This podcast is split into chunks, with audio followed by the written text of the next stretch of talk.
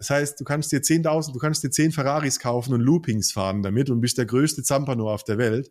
Und trotzdem fickt dich dein Unterbewusstsein, weil deine Scham, Schuldgefühle, Hilflosigkeit, was du ganz normal hattest, jeder Mensch, nicht bearbeitet hast, weil, und, und, und jetzt kommt dir diese patriarchale Gesellschaft, dir gesagt wurde, Männer weinen nicht. Mhm. Männer sind immer stark, Männer müssen wissen, was sie wollen.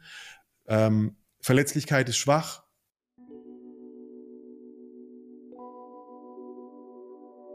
Hello, sexy people, und happy welcome to the full experience mit Fana und Carla, featuring Special Guest Jones Bolt heute vom Podcast Rein und Raus.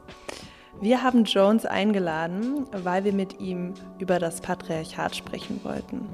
Um genauer zu sagen, darüber, wie auch Männer trotz ihren Privilegien unter den patriarchalen Konditionierungen leiden, weil wir es ganz wichtig finden, den Dialog auch mal über diese Seite zu eröffnen. Und ja, darüber haben wir auch gesprochen, aber das war erst der Anfang bzw. der Einstieg ins Rabbit Hole. Wir hätten wirklich keinen besseren Gesprächspartner für dieses Topic haben können. Wir sind völlig weggeflasht von dem Flow und den krassen, krassen Zusammenhängen, die wir in diesem Gespräch aufgedeckt haben. Wir stellen mal wieder fest, it's all connected. Und Sex bzw. deine sexuellen Muster können dir als Grundlage für deine Persönlichkeitsentwicklung dienen, weil sie dir Aufschluss über deine psychischen und emotionalen Themen geben, die wiederum ganz stark aus der hierarchischen, patriarchalen Konditionierung kommen können. Wir gehen wirklich in die Tiefe, äh, wo das Patriarchat herkommt, aber auch wie wir uns gemeinsam daraus befreien können, wie wir die Connection zu uns und zu anderen wiederherstellen können, was die Emotionen, die im Körper gespeichert sind, damit zu tun haben und wie wir unsere sexuelle Lebensenergie wiederentdecken können.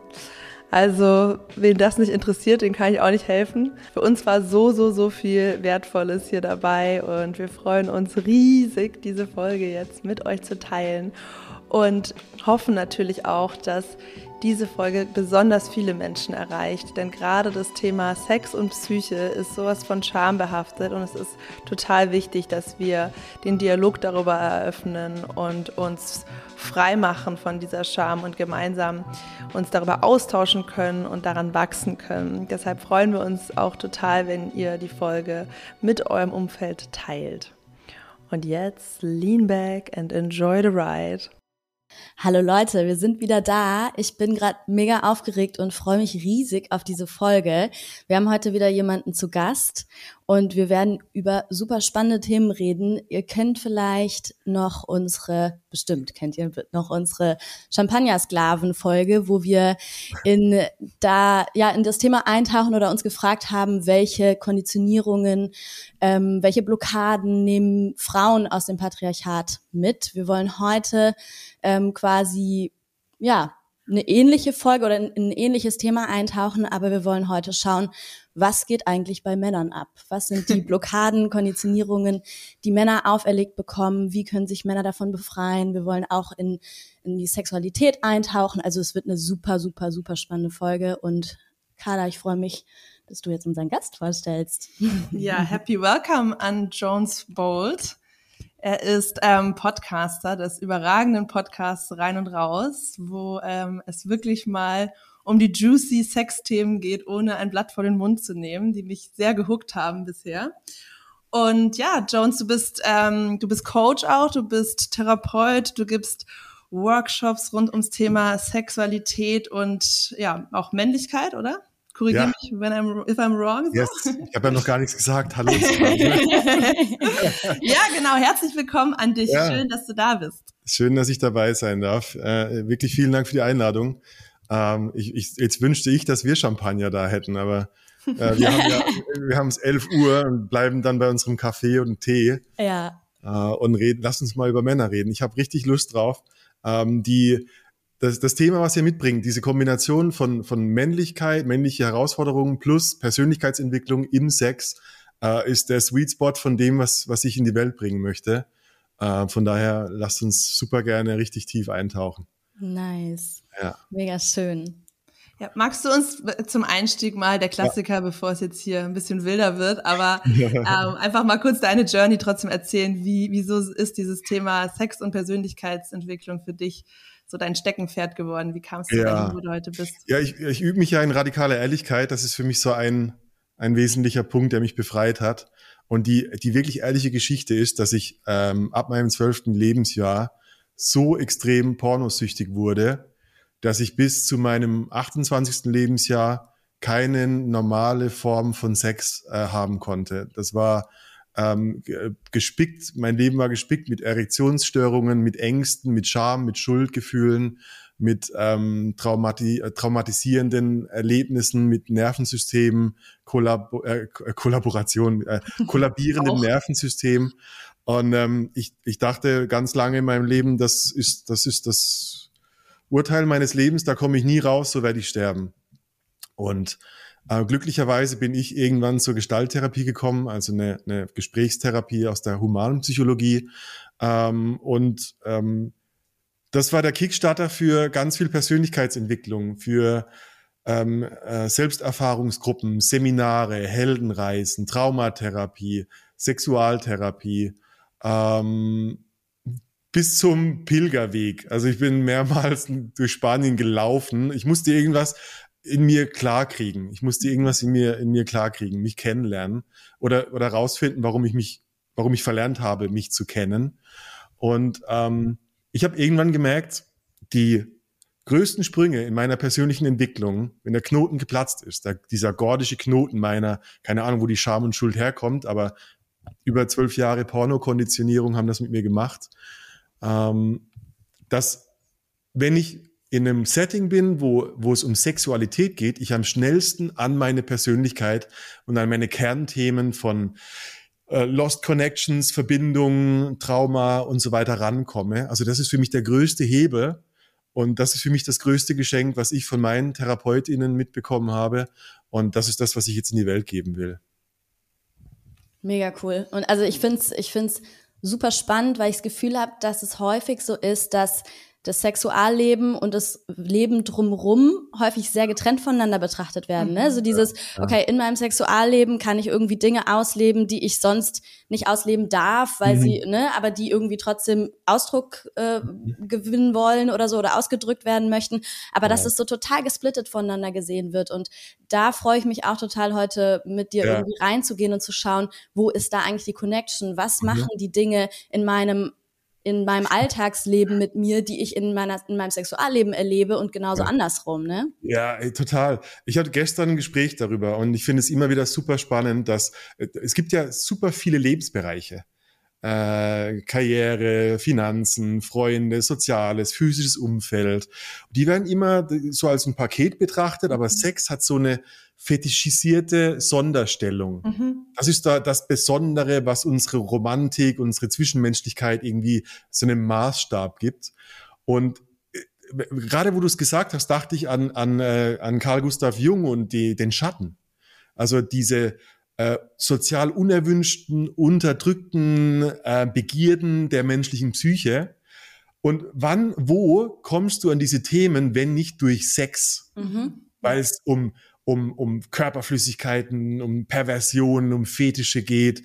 Äh, die, die kannst du nur mit Sex richtig gut explorieren. Und wenn du sie dann mit Sex in dein Leben integriert hast, zum Beispiel jetzt Kink, BDSM, wenn du Dinge ausprobiert hast, dann erreichst du plötzlich ein Level von Kreativität, das dann seinen Ausdruck in deiner Arbeit finden kann, mhm. zum Beispiel. Mhm, ja. Und dann dadurch die ganzen anderen Lebensbereiche äh, impacted. Ja. ja, das sagen wir ja eigentlich auch immer so, how you do one thing is how you do everything. Everything, und absolut, die, Ener ja. die Energie, die lässt sich nicht in die Lebensbereiche so einschließen und da ja. bist du eben so und da bist du so, sondern es lässt sich immer übertragen, weil genau. ja, jede und, Energie in jeder Handlung. Das Ding ist im, im Sex, und das ist das Spannende, im Sex bist du nicht nur physisch, physisch, sondern auch psychisch nackt. Mhm. Und deshalb ist es so äh, Sex so gefährlich oder so so so be bedeutungsvoll für diese Schattenthemen, weil da kommst du sehr schnell an die Edge, wo es wo es äh, intensiv wird, weil deine Kernthemen mitschwingen und plötzlich zum Leben erweckt werden, wenn es um, also nochmal diese, diese Schuld, Eifersuchtsthemen und so weiter geht. Das sind ja die, die uns am, am weitesten von der menschlichen Verbindung auch wegbringen. Ja. Mhm. Ja. Mhm. ja, klar, das sind eigentlich die, die krassesten Sachen, wo am meisten, also ja. die, die Psyche und die Sexualität, das ist ja, ja das Vergrößerungsglas dann zusammengenommen für diese Brennglas, Themen. Ja. ja, wo man einfach so, wo ja wahrscheinlich die meisten einfach einen riesen Widerstand innerlich haben, sich das zusammen auch noch anzugucken. Ja. Und umso krasser können aber die Effekte und die und die Geschwindigkeiten sein, genau. in denen du Sachen über dich erkennst. Ne? Mhm. Ja. ja ja, Sexualität ist ja auch so mit der Bereich, wo, wo am meisten Scham auch häufig involviert ist. Ne? Klar. Und man so krasse Blockaden äh, haben kann, irgendwie da mhm. in da in, in, in, die offene Kommunikation zu gehen oder sowas. Ne? Ja, ja, also, also es ist ein unglaublich wichtiger Bereich. Ja, und warum ist es so? Scham als, als dieses gelernte Gefühl von, ich bin nicht okay, wie ich bin, wird natürlich deutlicher, je näher ich gesehen werde. Mhm. Also das ist ja, das Thema ist gesehen werden für das, was ich bin. Mhm. Und äh, das, das zielt direkt auf mein eigenes Selbstwertgefühl äh, ab. Und äh, wenn ich eins nicht will, dann, wenn ich richtig gesehen werde, in dem Moment der größten Verletzlichkeit, abgelehnt zu werden. Ja. Und deshalb tut's auch, tun wir alles dafür, um Scham, um, ums Verrecken nicht zu spüren. Ja. Mhm. Weil das geht an, das, das fühlt sich zerbersten an, da sterbe ich. Diese Art von Ablehnung ist schlimmer als der eigentliche Tod, weil nach dieser Ablehnung muss ich mit dieser Demut weiterleben. Mhm. Ja.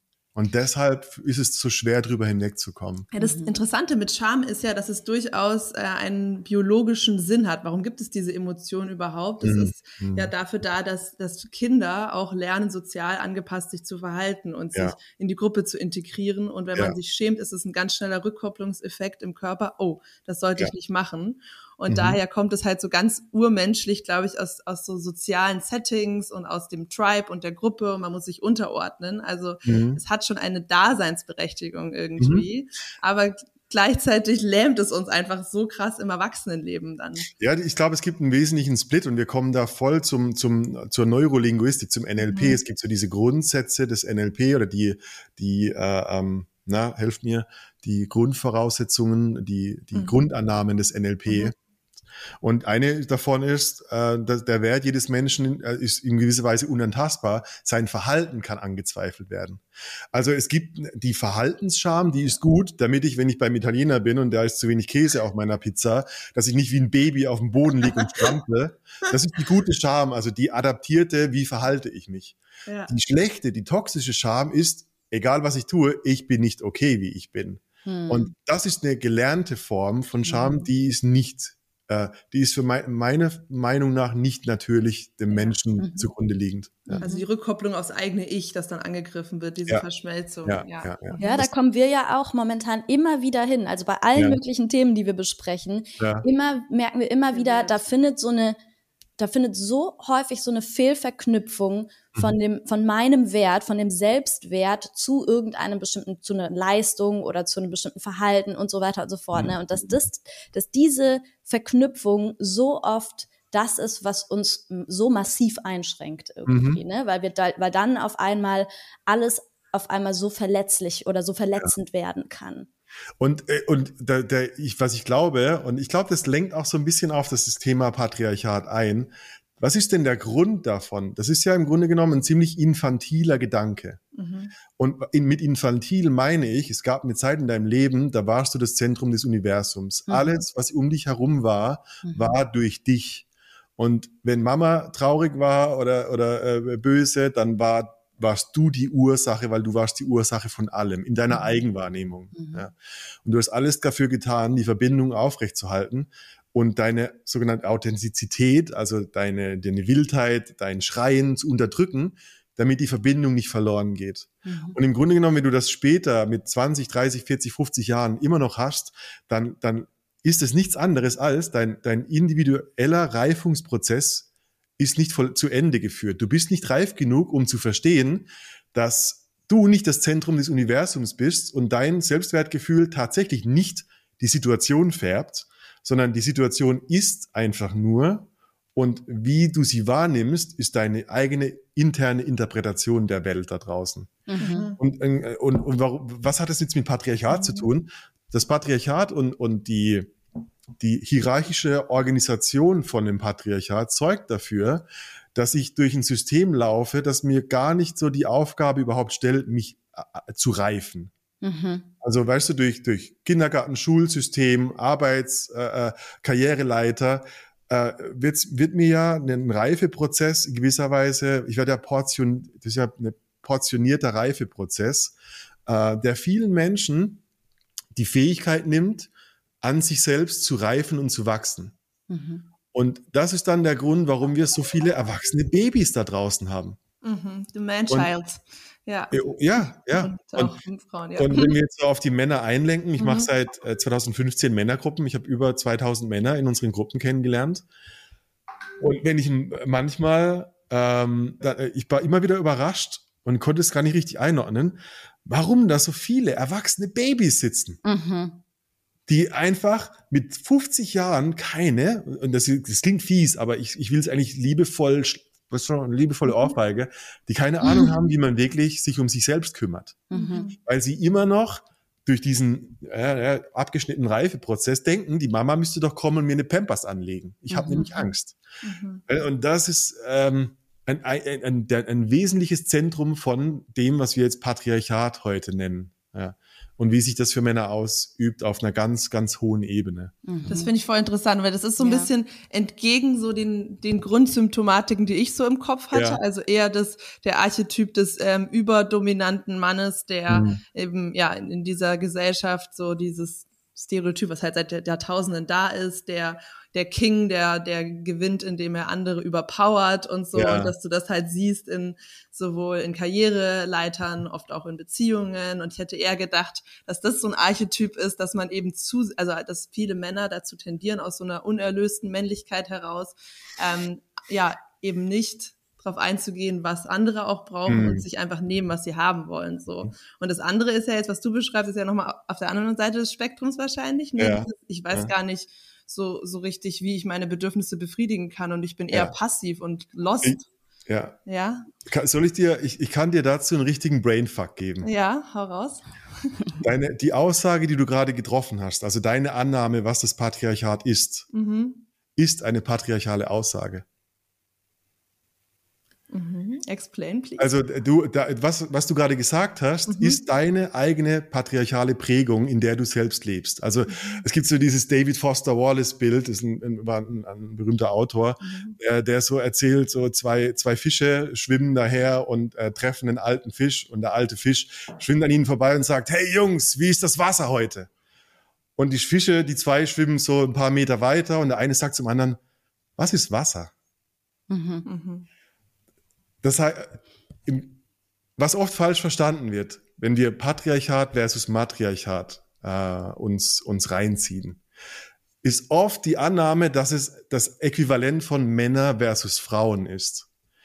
Patriarchat heißt aber, ist eigentlich nur ein Symbol für eine Herrschaftsgesellschaft, die hierarchisch organisiert ist, auf Befehl und Gehorsam basiert und die durch einen sogenannten Erzwingungsstab durchgesetzt wird.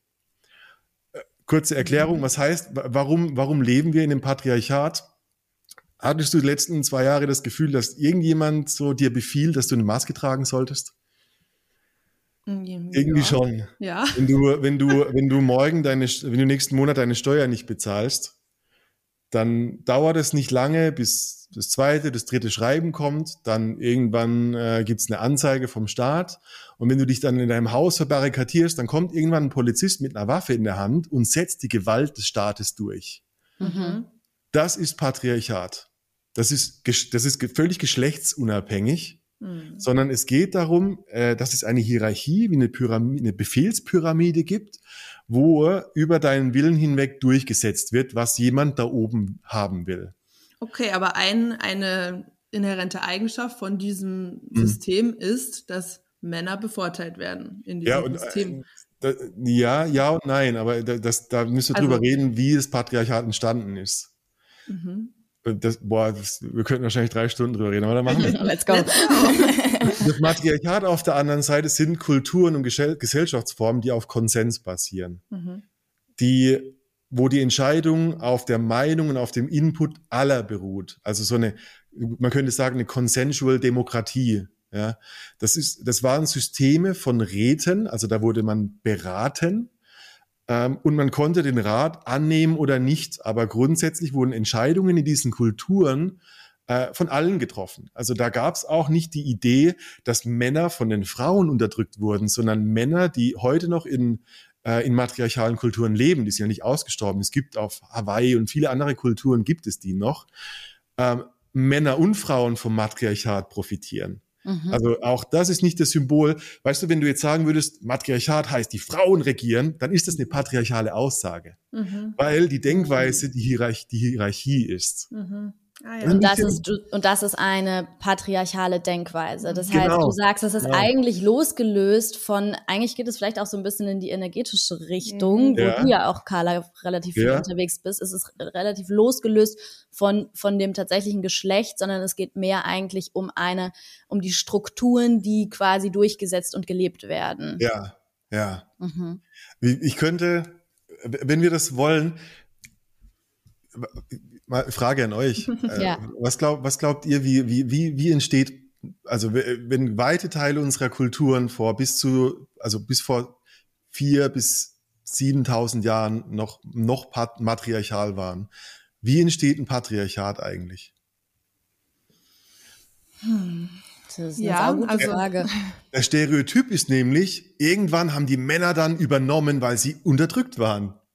Also da, die Menschen denken immer, es gibt so einen Knackpunkt, wo dann die Männer in Gewalt die Frauen unterdrücken. Mhm. Naja, durch die körperliche Überlegenheit und durch das Kriegssituation hätte da, ich jetzt Da wäre ich jetzt tatsächlich ja. auch hingegangen. Wenn ich, wenn ich aber als Mann von einem Matriarchat nur profitiere, weil mir wird vertraut, alle leben im Glück, warum muss ich dann meine körperliche Überlegenheit überhaupt zum Ausdruck bringen? Nee, aber es sagt ja niemand, dass Matriarchat das äh, System wäre, was besser für alle funktionieren würde. Und ich glaube, ja. ich glaube da, also da kommt, hilft mir immer so diese energetische, spirituelle Betrachtungsweise mehr, also sich das vorzustellen wie Yin und Yang Energie, maskuline, mhm. feminine Energie, die wir eigentlich alle in uns tragen und die ähm, natürlich, wenn du dich als, als äh, männlich oder weiblich sexuell identifizierst, mhm dass du vielleicht ähm, wie so in Yin und Yang eher in dem Blueprint, du willst eher als Frau mehr in der femininen Energie sein, aber du willst mhm. auch eine ausgeprägte maskuline Energie in dir tragen mhm. und ausleben können und mhm. andersrum. Und dass dieses Gleichgewicht, das ist eigentlich das, was zu guten Gesellschaften führen kann in Balance so. Und aber wenn, wenn das im Matriarchat in Balance war. Aber weiß man das, dass das so war? Naja, es gibt, also es gibt verschiedene Annahmen. Und also ich habe meine Story, wie und die, äh, wie, wie, wie Patriarchat entsteht. Okay. Erzähl. Na gut, da können wir. Woll, wollte so, so ich, äh, okay, äh, Jones kurze History äh, Story. ja? Alternative History. naja, ich meine, es ist wichtig zu verstehen, weil, weil ich, ich glaube, dass das Matriarchat die, äh, die ähm, harmonische Art des Zusammenlebens war, und zwar über Jahr, Zehntausende von Jahren. Der Mensch ist ja so vor, vor ungefähr 100.000 Jahren hat er angefangen, sich aus Ostafrika in die Welt zu verteilen überhaupt, aus Gründen. Wahrscheinlich ähm, Klimaverschiebungen, ähm, ähm, Knappheiten von Ressourcen. Man, man weiß es nicht genau, aber auf jeden Fall hat er sich in die Welt raus verteilt. Und irgendwann es war ungefähr vor sieben bis zehntausend Jahren, sind wir vom Jäger und Sammler weggekommen zu einer sesshafter, sesshaften Ackerbaukultur. Also man hat das Korn domestiziert und ähm, ist davon weggegangen, dass wir in Tribes von bis zu 150 Individuen gelebt haben, sondern wir haben, äh, wir sind sesshaft geworden, wir haben äh, Dinge wie die Familie erfunden, wir haben den Ackerbau erfunden und dadurch, dass man an einem Ort bleiben konnte, konnte auch eine Gesellschaft mitwachsen. Also sprich, es gibt immer mehr Menschen und es gibt immer mehr Ackerbau und wir leben jetzt an einem Ort. Das war für, für ja, Hunderttausende von Jahren nicht, äh, nicht so der Fall. Wir waren Nomaden. Ihr seid noch dabei? Mhm, ja. Total. Total. Ich habe auch gerade gedacht, ja, stimmt, da haben wir auch schon mal mit der Monogamie drüber gesprochen, dass das ja, quasi genau, auch die genau, genau. Geburt also, der Monogamie war. Ne? Das, das flechtet auch das Thema Monogamie ja. und offene ja. Beziehungen und so weiter mit ein. Ich wollte gerade sagen, das ist eigentlich, ist es äh, total, ja. total verbunden miteinander. Die, ne? die, Idee von Monogamie ist eine, eine kontrollierende mhm. Idee. Also man könnte sagen, Monogamie ist patriarchal. Genau. Wo man, wo man, wo man das erste Mal äh, Besitz über seinen Nachwuchs genau. ergriffen hat. Mhm. Also Männlein und Weiblein machen ein Baby, das gehört zu uns. Mhm. Ist auch Patriar ist eine patriarchale Idee. Um die Erbfolge zu sichern also, und so, ne? Das jetzt sitzen wir da in, in äh, und man muss auch dazu sagen, jedes Patriarchat ist über Jahrtausende und jede Kultur anders entstanden. Mhm. Äh, ich kann, also ich kenne nur die Geschichte der, der, des europäischen Patriarchats und wie das mhm. entstanden ist ungefähr 4000 vor unserer Zeitrechnung und das, das basiert auf archäologischen Funden. Man, man hat ja keine Bücher, wo es dann drin steht, wie es wirklich war. Ähm, gab es Invasionswellen aus westasiatischen und europäischen sogenannten Steppen, also trockene Landschaftsformen, ähm, wo Indoeuropäer praktisch nach Europa reingezogen sind. Und so, warum ist das so? Also vorher leben die so in Harmonie und Gemeinschaft und was passiert jetzt, damit dass wieder jemand aus der Sesshaftigkeit zum, äh, äh, also sich sein, sein Imperium erweitert, wenn wir jetzt diese Sprache benutzen? Mhm. Was damals passiert ist, ist folgendes. Es gab geografische Trockenperioden und Kälteperioden mhm. und die Steppen, wo sie waren, also Steppen sind, sind gra trockene Graslandschaften, wo aber ka kaum bis keine Bäume wachsen, also wenig fruchtbar, aber ausreichend zum Ackerbau. Jetzt ändert sich das Klima und es findet eine Wüstenbildung statt. Das heißt, der Boden wird immer unfruchtbarer und der Ackerbau funktioniert plötzlich nicht mehr und dadurch funktioniert auch die Sesshaftigkeit nicht mehr. Mhm. Jetzt gibt es also eine Notwendigkeit von der, vom Ackerbau wieder wegzurücken und Viehzucht zu betreiben. Boden ist nicht mehr fruchtbar, es wächst nicht mehr so viel, man hat aber die Tiere um sich. Man kann nicht mehr zum Jäger und Sammler werden, weil zum Beispiel Mammuts und andere Tiere, die man vorher früher noch gejagt hat, gibt's nicht mehr. Mhm. In der Area, wo man jetzt Ackerbau betrieben hat, hat man die, die, das, das Tier sozusagen vertrieben. Und man fängt an mit der Viehzucht.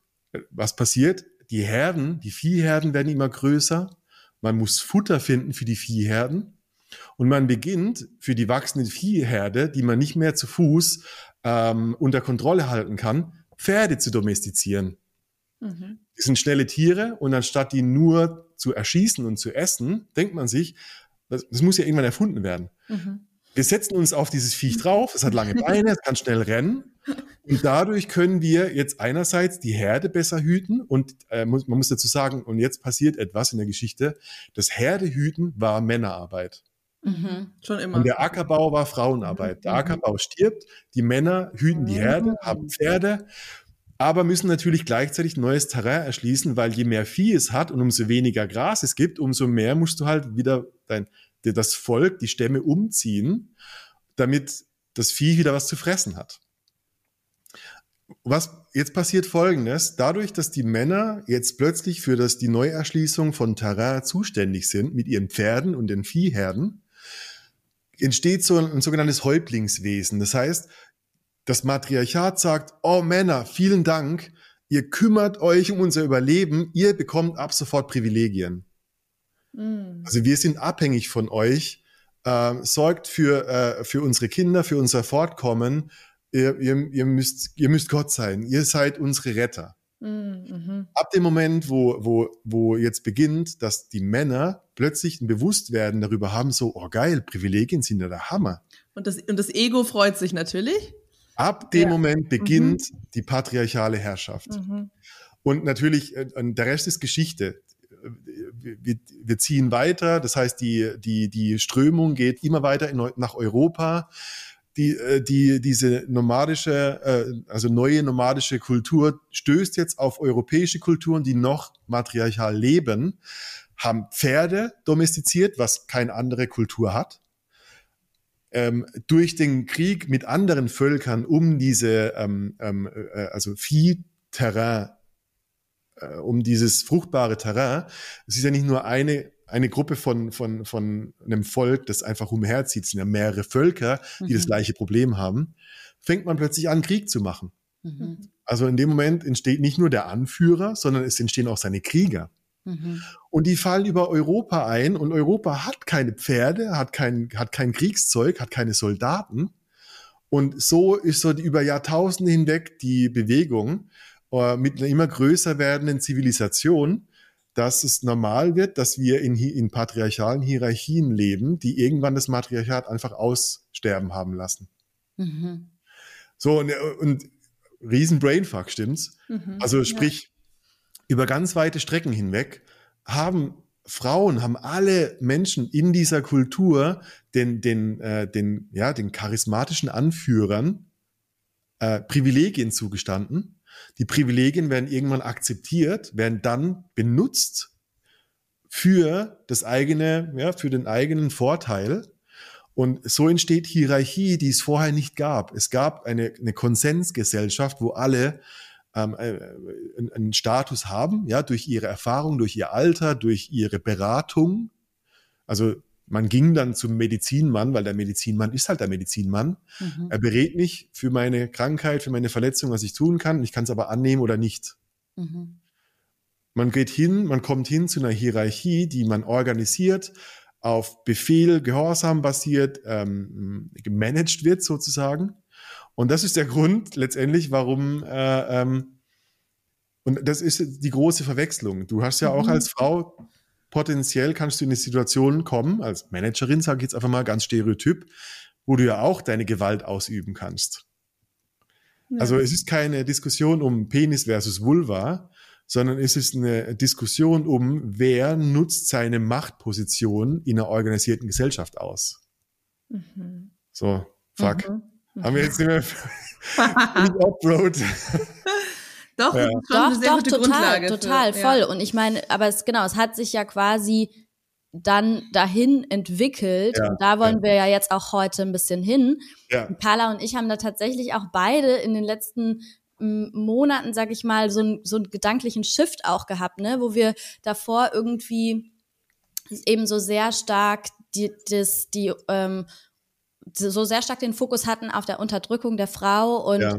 und ähm, Männer sind sind die bevorzugten, Männer sind die, die profitieren, was ich ja. bis jetzt immer noch genauso unterschreiben würde. Männer mhm. sind die, die von diesem System profitieren und Frauen jetzt, sind die. Jetzt ja, durch ihre körperliche Überlegenheit. Genau. Jetzt genau. ja, in der Konsequenz. Ja. Mhm, genau. Und auch nicht in allen Bereichen, und darauf wollen wir ja heute hinaus. Ja, ja. Ne? Weil zum genau. Beispiel im beruflichen oder so oder im finanziellen noch ja, aber zum Beispiel im zwischenmenschlichen, emotionalen nein. Und das genau. wird oft nicht, nicht in die Diskussion einbezogen. Genau, und mhm. da, genau, da wollen wir so ein bisschen, oder da, da sind wir ja auch die letzten Monate mhm. hingekommen, eine differ einen differenzierteren Blick darauf mhm. einzunehmen, weil so einfach ist es eben nicht. Es ist nicht nur dieses, genau. okay, die sind die absoluten Gewinner in allen ja. Lebensbereichen und die sind die absoluten Verlierer. Und ja. vor allem, wenn es ja auch um die Frage gehen soll, wie können wir dieses System, was das, was da gerade stattfindet, auflösen und dahin kommen, dass mhm. wir in einem System leben, in dem wir alle glücklicher sein können und alle irgendwie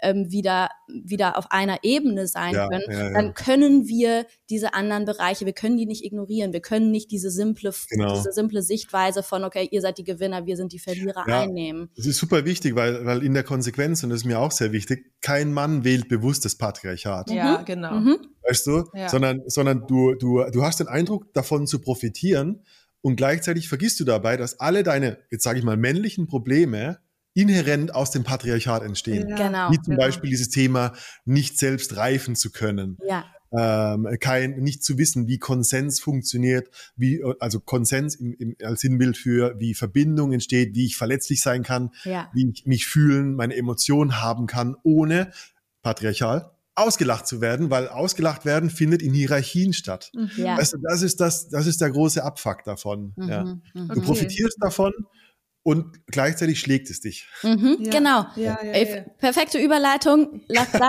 lass da mal richtig eintauchen, oder? Wollen wir da mal gerne. sammeln? Was sind so die konkreten Dinge, die da bei Männern passieren? Was sind die Dinge, wo, oder ich meine, ja, vielleicht sind mhm. die Bereiche, wo Männer profitieren, äh, eindeutiger, da müssen wir vielleicht nicht so sehr eintauchen, aber was sind denn eigentlich die Bereiche, äh, die Bereiche, mhm. wie du gerade gesagt hast, wo das System die Männer schlägt? Die Kehrseite der Medaille, ja. Also ich, ich glaube, lass, wenn wir, lass uns mal rückwärts gehen. Jetzt habe ich als Mann dieses Privileg Mhm. und äh, ich kann ähm, meine Do Dominanz ausüben. Ich kann zum Beispiel viel le- leichter Manager, Chef oder irgendwas werden. Wir, lass uns ganz stereotyp bleiben, weil es sind ja einfach nur äh, Metaphern im Grunde Mhm. genommen. Also ich habe so diese die Mhm. Leichtigkeit, jemanden zu dominieren. Mhm. Was, wie, wie, wie will ich das sagen? Ich sage es andersrum. Das, Mhm. das Zentrum von toxischer Männlichkeit ist die Idee, dass ich äh, von meiner Scham, Schuld, Hilflosigkeit, Bedürftigkeit weglaufen kann, indem ich groß werde, Überlegenheit, Dominanz und Rache ausübe, ohne meine Gefühle fühlen zu müssen. Mhm. Jetzt werde ich also, jetzt komme ich in, als Manager, jetzt bin ich der Chef, der Geschäftsführer, der Manager, ich dominiere viele Menschen, aber die unterschwellige Emotion, zum Beispiel aus meiner Kindheit, ganz normal, dass wir Gefühle, Emotionen haben, meine Motivation, ein Chef oder ein Manager zu werden, war oder kam aus dem Defizit meiner Unterlegenheit, Mhm. indem ich also wie, wie schaffe ich es, mich nicht mehr so schwach zu fühlen, indem ich andere dominiere? Das Mhm. ist es. Mhm. Was aber beein, also mit einschließt, dass ich weiterhin auch in dieser hohen privilegierten Position immer noch diese Emotionen habe, die mich blockieren, zurückhalten, klein machen, depressiv machen, von Verbindung abschneiden. Und oft kommen dann Männer in eine, in eine, in eine Männergruppe und sagen, hey, fuck, ich habe alles, was ich jemals wollte. Warum geht's mir schlecht? Ja, genau. Mhm. genau. Es gibt so Also, diesen ja. Underground River, also dieses unter, wie, wie, wie bei einem Musikstück, so der Bass, der unterliegt, den man nicht so Mhm. hört, aber der ist, der ist die ganze Zeit da. Mhm. Das heißt, du kannst dir 10.000, du kannst dir 10 Ferraris kaufen und Loopings fahren damit und bist der größte Zampano auf der Welt. Und trotzdem fickt dich dein Unterbewusstsein, weil deine Scham, Schuldgefühle, Hilflosigkeit, was du ganz normal hattest als physiologische Frühgeburt, wie jedes Säuge, äh, wie, ja, weiß nicht wie jedes Säugetier, aber wie jeder Mensch, nicht bearbeitet hast, weil, und, und, und jetzt kommt wieder diese patriarchale Gesellschaft, dir gesagt wurde, Männer weinen nicht. Mhm. Mhm. Männer sind immer stark, Männer müssen wissen, was sie wollen. Ähm, Verletzlichkeit ist schwach. Ähm, du musst stark sein. Punkt. Mhm. Und das ist der, der, der, dieser unterliegende kulturelle Glaubenssatz, der uns davon abhält, fühlende Wesen zu sein oder der viele Männer davon abhält, wirklich zu fühlen, was sie im Innersten ähm, unabhängig von der Hierarchie, also von der Karriereleiter zum Beispiel, äh, als Mensch energetisch zurückhält. Mhm. Und das ist die Dualität. Also Mhm. ich kann noch so viel erfolgreicher wer äh, werden. Mhm. Unterbewusst kann mein Leben immer noch von diesem Underground River, nenne ich es jetzt einfach mal, äh, immer wieder untergraben werden. Ich, ja, ich liebe das, diese Erklärung. Es ist echt, trifft's mega auf Ja. den Punkt. Es ist ein Ja. super geil, diese Ja. Zusammenhänge mal so, so in einem dargestellt zu bekommen. Ja, ja. Und äh, genau, das ist dieser schale Abklatsch, den du bekommst für die für die Dominanz, die dir so ein vermeintliches Sicherheitsgefühl Gefühl Ja. gibt. Und Ja, ja. ähm, ich meine, das kennt das kennt man genauso als Frau, die sich dieses Verhalten aneignet, um in dem System voranzukommen. Das ist ja nicht geschlechterspezifisch. Ähm, aber genau, und da, dahinter ist halt ja, einfach nur diese kleine Überdeckung von den Ängsten, aber so diese, diese wahr, das wahre Selbstbewusstsein, das wahre Gefühl zum Leben, die Full Experience, die geht dir verloren. ja Und du weißt genau. wahrscheinlich nie, dass es das gibt, weil du hast es ja noch nie gefühlt, ne? Also wie Ja. durchbricht Mhm. man oder wie, wie gehst du daran, wie durchbricht man diesen, diesen eisernen Vorhang irgendwie? Ja, weil ich- du kennst es ja gar nicht, wonach du suchst. Ich finde, äh, du, du, du, das finde ich ein schönes Wort, was du gesagt hast, das wahre Selbstbewusstsein. Wie komme ich, wie komme ich zu wahrem Selbstbewusstsein? Durch Verbindung, weil selbst, mir selbstbewusst werden kann ich ja nur im Abgleich mit dem Gegenüber. Mhm. Also die, was vor meinem Verlust des Selbstbewusstseins da sein muss, ist Mhm. eine verlorene Verbindung zu Menschen. Ähm, bei, also nur mal ein Beispiel, äh, warum das ein, ein, das ist für viele Männer ein sogenannter Double Bind. Das kennt ihr bestimmt. Also ähm, weil A ist gleich B, ist B ist gleich A. Mhm. Als, ich erinnere mich als, als Kind, ich muss vielleicht so sieben oder acht Jahre alt gewesen sein und ich, ich erinnere mich, ich war ziemlich emotional. Ich hatte ziemlich guten Zugang zu Weinen. Mhm. Ähm, und meine Mutter hat mich dafür beschämt und ausgelacht. Mhm. Also diese, dieses Stereotype sei ein Mann, habe ich tatsächlich erlebt mit meiner Mutter. Also mhm. die hat mich komplett aus eigener Unsicherheit, das ist vererbt sich ja irgendwo auch, mhm. also ist ja oft aus eigener Unfähigkeit, dass jemand nicht lachen kann, sagt er, guck dich an, du lachst, so eine mhm. Projektion, ja. Und ich habe ich hab mehrere dieser Instanzen, die ich so in meiner Therapie wirklich immer wieder erlebe, so, oh ja, ich wurde ausgelacht fürs Weinen, mhm. für meine mhm. Schwäche. Mhm. Und was, also ich werde für, also fürs Weinen beschämt und danach, Jahre später, wurde ich von meiner Mutter beschämt, warum ich so verschlossen bin. Mhm. Ja. Mhm. Weißt du, was ich meine? Mhm. So, aber um nicht mehr verschlossen zu sein, müsste ich weinen können. Aber das kann ich nicht vor ihr, weil sie mich dafür beschämt. Mhm. Ja. Unglaublicher Double Bind. Ja, voll. Du, du steckst also, in einem kompletten Dilemma. Ja. Du steckst in einem Dilemma und es ist ja. eine Karte. Das ist wie eine liegende Acht. Ja. Und äh, weil ich nicht weinen kann, werde ich beschämt. Und ich ja. schäme mich, weil ich nicht weinen kann. Ja. Mhm. ja. Und so. gleichzeitig wurde dir eben ab, wurde dir auch noch antrainiert, dass es ja. Schwach ist, wenn du dir Hilfe holen musst und dass es, ja. äh, dass es irgendwie, dass du, dass du dich anderen Menschen nicht anvertrauen kannst und so. Du steckst einfach fest. Ja, genau. Also letztendlich, ähm, das ist letztendlich, was entsteht, ist mein, also mein Urvertrauen geht in gewisser Weise verloren, weil meine Mutter ist tatsächlich äh, weißt du, ich meine, ich komme aus ihr. Das ist die, die Nabelschnur in die Welt für ganz viel lange Zeit. Wenn, wenn, wenn da das Vertrauen wegbricht, dann, mhm. dann, dann, dann habe ich erstmal Misstrauen gegenüber, äh, generalisiert der Welt. Mhm. Dann misstraue ich Männern, dann misstraue ich Frauen, dann misstraue ich jedem Menschen. Und das Einzige, was ich dann, also als Konsequenz, wenn ich so reflektiert drüber nachdenken, äh, denke, damit ich das nie mehr spüren muss, dieses, diese Art von verletzt werden, muss ich dich dominieren, dominieren um meine Angst zu regulieren. Mhm. Mhm. Weil wenn ich dich dominiere, wenn ich die Kontrolle behalte, dann, dann habe ich auch die Dominanz über meine Gefühle. Mhm. Das ist ein Coping-Mechanismus, ja. Das ist Coping, das ist Überleben, das ist Trauma. Mhm. Also, mhm. und äh, im Trauma wird ja alles egozentriert. Also ja. Ähm, du suchst ja dann immer nur noch nach dem Exit, also sprich, mein Ego will überleben mhm. und äh, ich, ich trete euch alle weg dafür. Aber äh, das, was ich gerade, ich trete euch alle weg dafür, ist ja die Lost Connection, also mhm. meine Unfähigkeit in Verbindung zu gehen. Mhm. Und ähm, was ich mir, also irgendwann in meiner Therapie oder, oder jetzt auch immer noch äh, wünsche oder immer wieder wünsche, das ist ja nicht mit einem Schnips und dann ist es halt so, ich will, dass man mir so weit, so tief vertraut, damit ich verletzlich sein kann, ohne die Angst vor dem Schmerz für meine Verletzlichkeit ausgelacht oder bestraft zu werden. Mhm. Wenn, wenn ich als Mann also verletzlich sein kann und mein mhm. Äußeres euch jetzt zum Beispiel zeige mhm. und ich angenommen werde in Verbindung und da nicht der, der Eindruck bleibt von, oh fuck, jetzt denken die, ich bin so ein Schwächling. Erst dann kann ich heilen. Mhm. Ja. Und ich begegne dieser Situation halt nicht so oft. Potenziell ist es sehr viel öfter so, dass wenn ich da draußen irgendwo verletzlich bin, dass mir eher jemand eine Ohrfeige gibt und sagt, komm mal, reiß dich mal zusammen, mhm. Junge. Mhm. Und dann kann ich nicht verletzlich sein. Und das ist die gleiche Lemniskate, also diese liegende Acht. Weil ich nicht verletzlich sein kann, vertraue ich dir nicht. Weil ich dir nicht vertraue, kann ich nicht verletzlich sein. Mhm. Und äh, wir brauchen also ähm, äh, als Lösung Räume.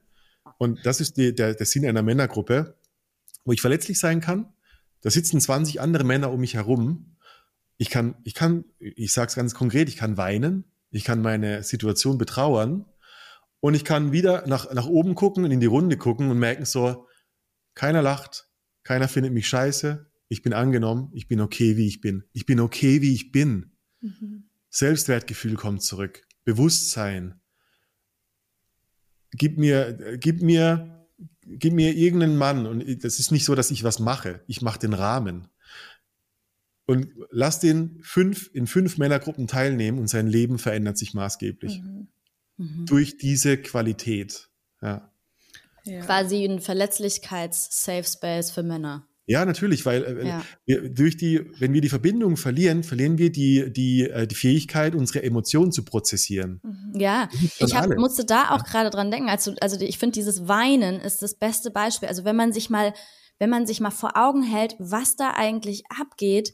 Also ja. Weinen ist ein komplett natürlicher Verarbeitungsmechanismus ja. des menschlichen Körpers. Wir brauchen das, das um Trauer verarbeiten zu können. Ja. Und ich meine, es gibt so, wenn, wenn man mal in, ne, wenn man, es gibt so viele Männer, wenn man mal fragt, so, wann hast du das letzte Mal geweint?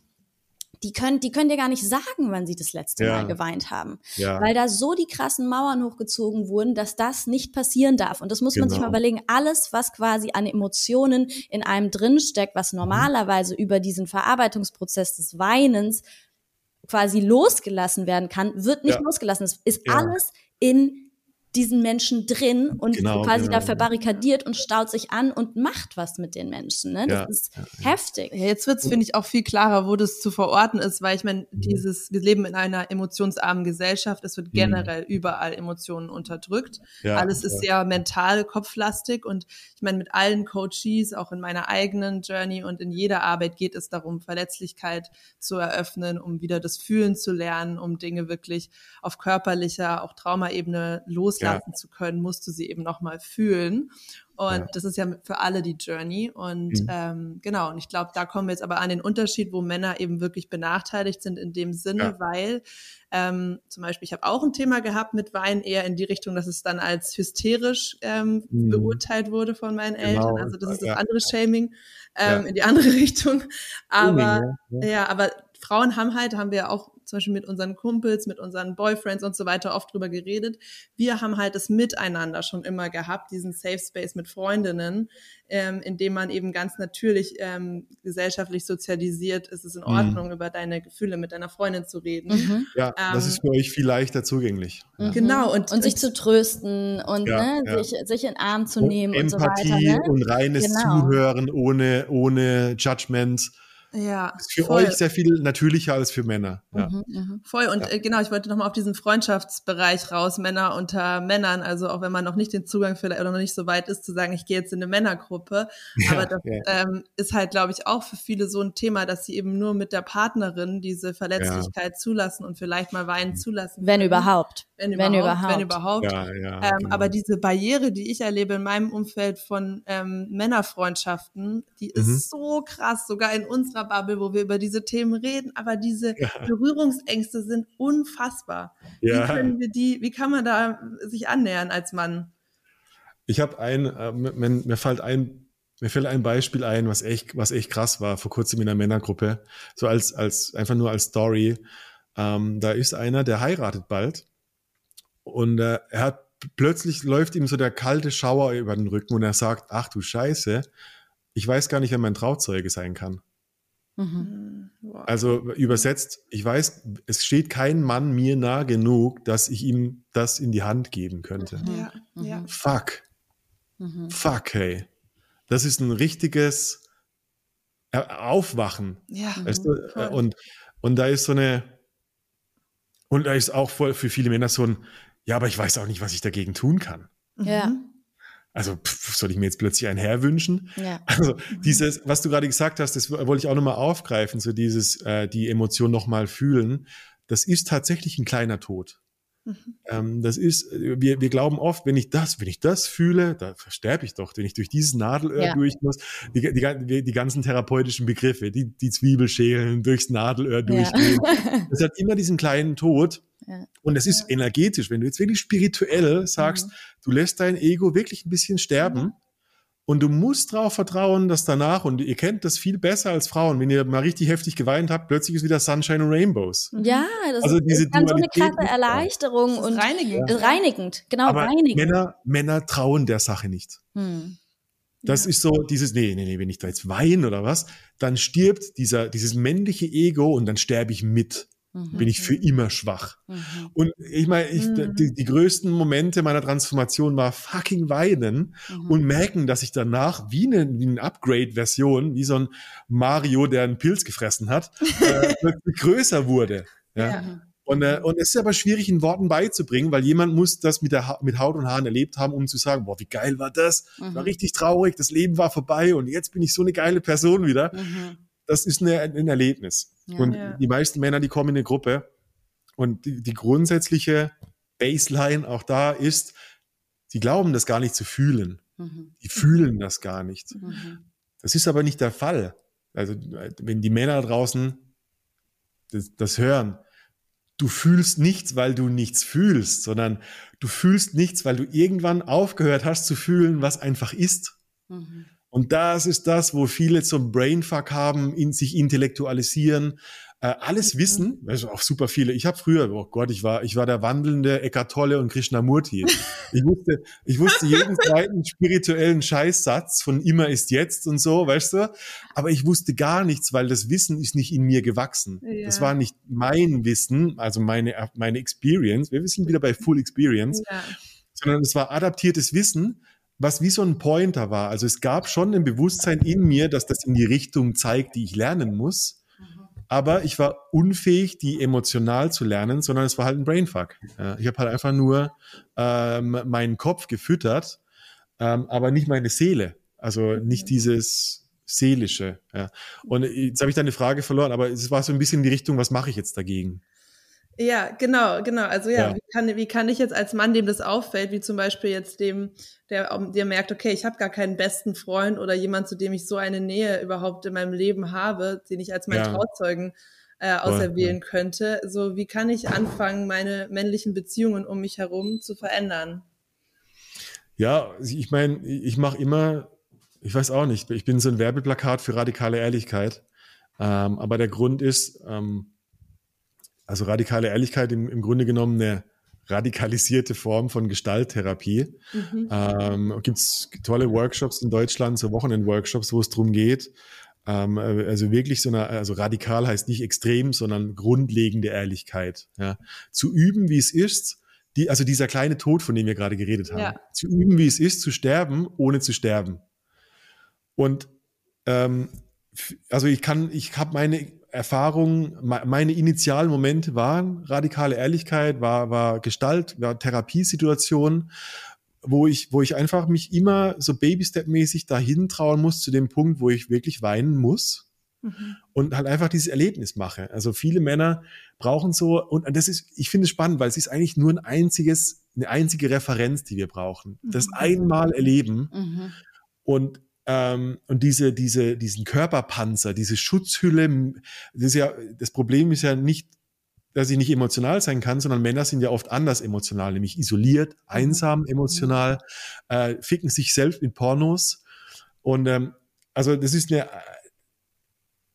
ist eigentlich eine, eine ist eigentlich eine Homoerotik mit mir selbst. Also mhm. so mein, mein mich selbst schlecht fühlen mit mir. Mhm.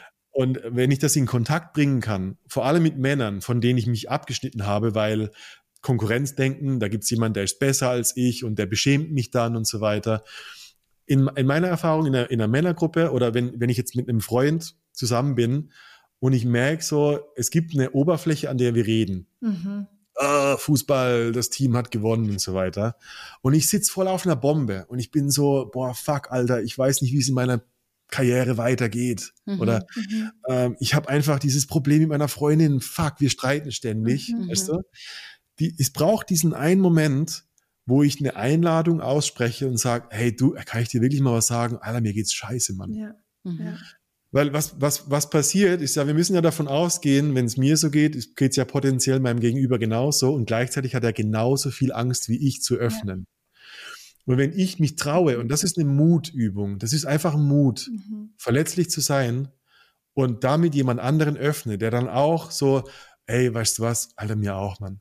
Ja, aber dann du, ist musst, das du musst Heilung. sprechen, das hilft nichts. Du musst den Sprung ins kalte Wasser machen und es da gibt einmal durch. Keine. Es gibt keinen Umweg. Ich sag ja. doch, ich sag dir einen Umweg. du, du isst, also in, in einem richtigen Setting machst du, äh, arbeitest du mit Pflanzenmedizin. Mhm.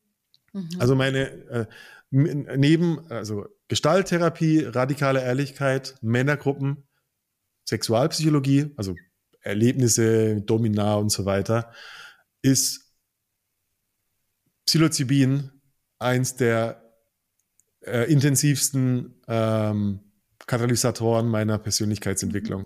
Also Mushroom Trips Mhm. Ist auf meiner Liste dieses Jahr Plant Medicine ausprobieren. es, es, ist so, und da muss man aufpassen, weil ähm, ich kann ja die Idee hintreiben, in gewisser Weise patriarchal besser zu werden. Mhm. Im Sinne von Selbstoptimierung und so weiter. Mhm. Ja.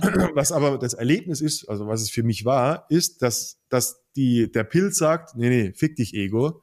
Äh, wir schalten jetzt deinen Kopf ab und lassen dich mal richtig spüren, was in dir los ist. Mhm. Und ich habe geweint und geweint und geweint Krass. und geweint. Und ich habe so tief schluchzen müssen. Also Mhm. einmal ein ganz, ganz konkretes Gefühl, auch mit einer konkreten äh, Story in meinem Leben verbunden, wo ich nicht an die Trauer, die eine Situation eigentlich haben hätte müssen, rangekommen bin. Und ich musste so tief schluchzen, dass wirklich so, ich ich glaube heute der Psoasmuskel, also dieser Muskel, der das, das Becken mit meinem, mit meiner Wirbelsäule verbindet, Mhm. sich so tief entspannt hat, da wäre kein Körpertherapeut der Welt rangekommen. Mhm. Mhm. Und äh, das war, Geil. das war Trauma. Da hat sich die Energie, diese festgehaltene Spannung in meinem Muskel gelöst. Und ich hatte also mehrere dieser Erlebnisse, wo ich jahrelang Probleme hatte, zum Beispiel mit, mit, mit Hüfte, mit Verspannung, mit Mhm. Muskelspannung in meiner Hüfte, in meinen Beinen. Speaking of Sexualzentrum. Mhm. Mhm. Äh, wir können ja da gleich hingehen, weil das ist ja nicht, Mhm. es geht ja nicht nur um Penis und, und, und, und Vagina, sondern es geht darum, äh, Sexualenergie als Lebensenergie und wo die Mhm. feststeckt. Mhm. Ich war komplett festgesteckt in meinem Unterleib. Mhm. Und durch diese Pilzerlebnisse, ich hätte da ums Verrecken, das hätte Jahre an Psychotherapie gebraucht. Und es hat für mich so zusammengerechnet zwölf Stunden Pilztrips gebraucht. Begleitet im richtigen Set und Setting. Es geht nicht drum Pilz und dann Disco, sondern es geht da um einen Heilungsaspekt Ja. zu Mhm. nutzen. Mhm. Ähm, es, es, es tut mir leid, ich, man darf es ja gar nicht so sagen, weil ich muss ja sagen, es ist illegal, ich bin kein Arzt, ich bin kein Schamane und äh, ich habe natürlich keine Ahnung, wo es dieses Zeug zu kaufen gibt.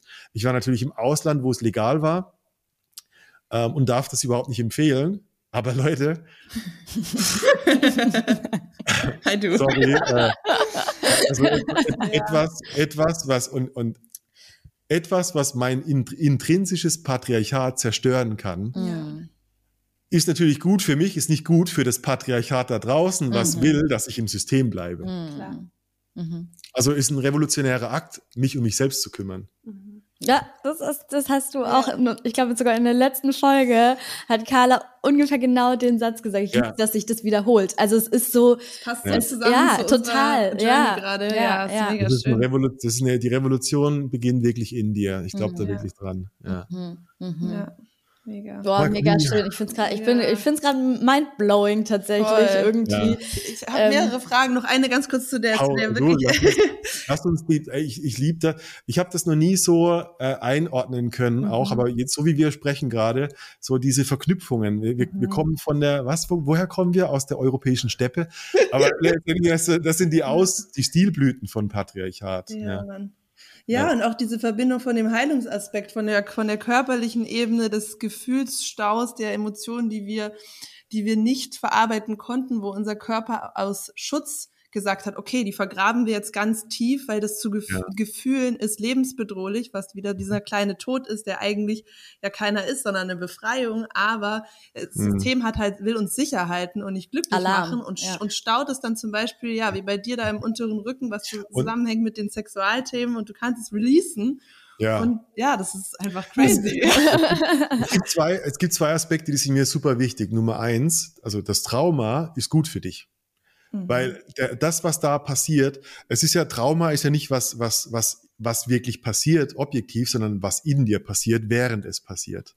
Mhm. Und in dem Moment ist das für, für dein Nervensystem, für deine, für, dein, für deine Seele so überwältigend, dass es gut für dich ist, dass ein Trauma, also dass dein Nervensystem dich beschützt vor der Spannung. Mhm. Und wenn du später daran arbeitest, ähm, ist es, ich stelle es mir immer vor, wie so eine riesige Cola-Flasche, die geschüttelt wurde. Du machst sie nicht auf, indem du den Kopf sofort aufdrehst, weil es würde übersprudeln. ja.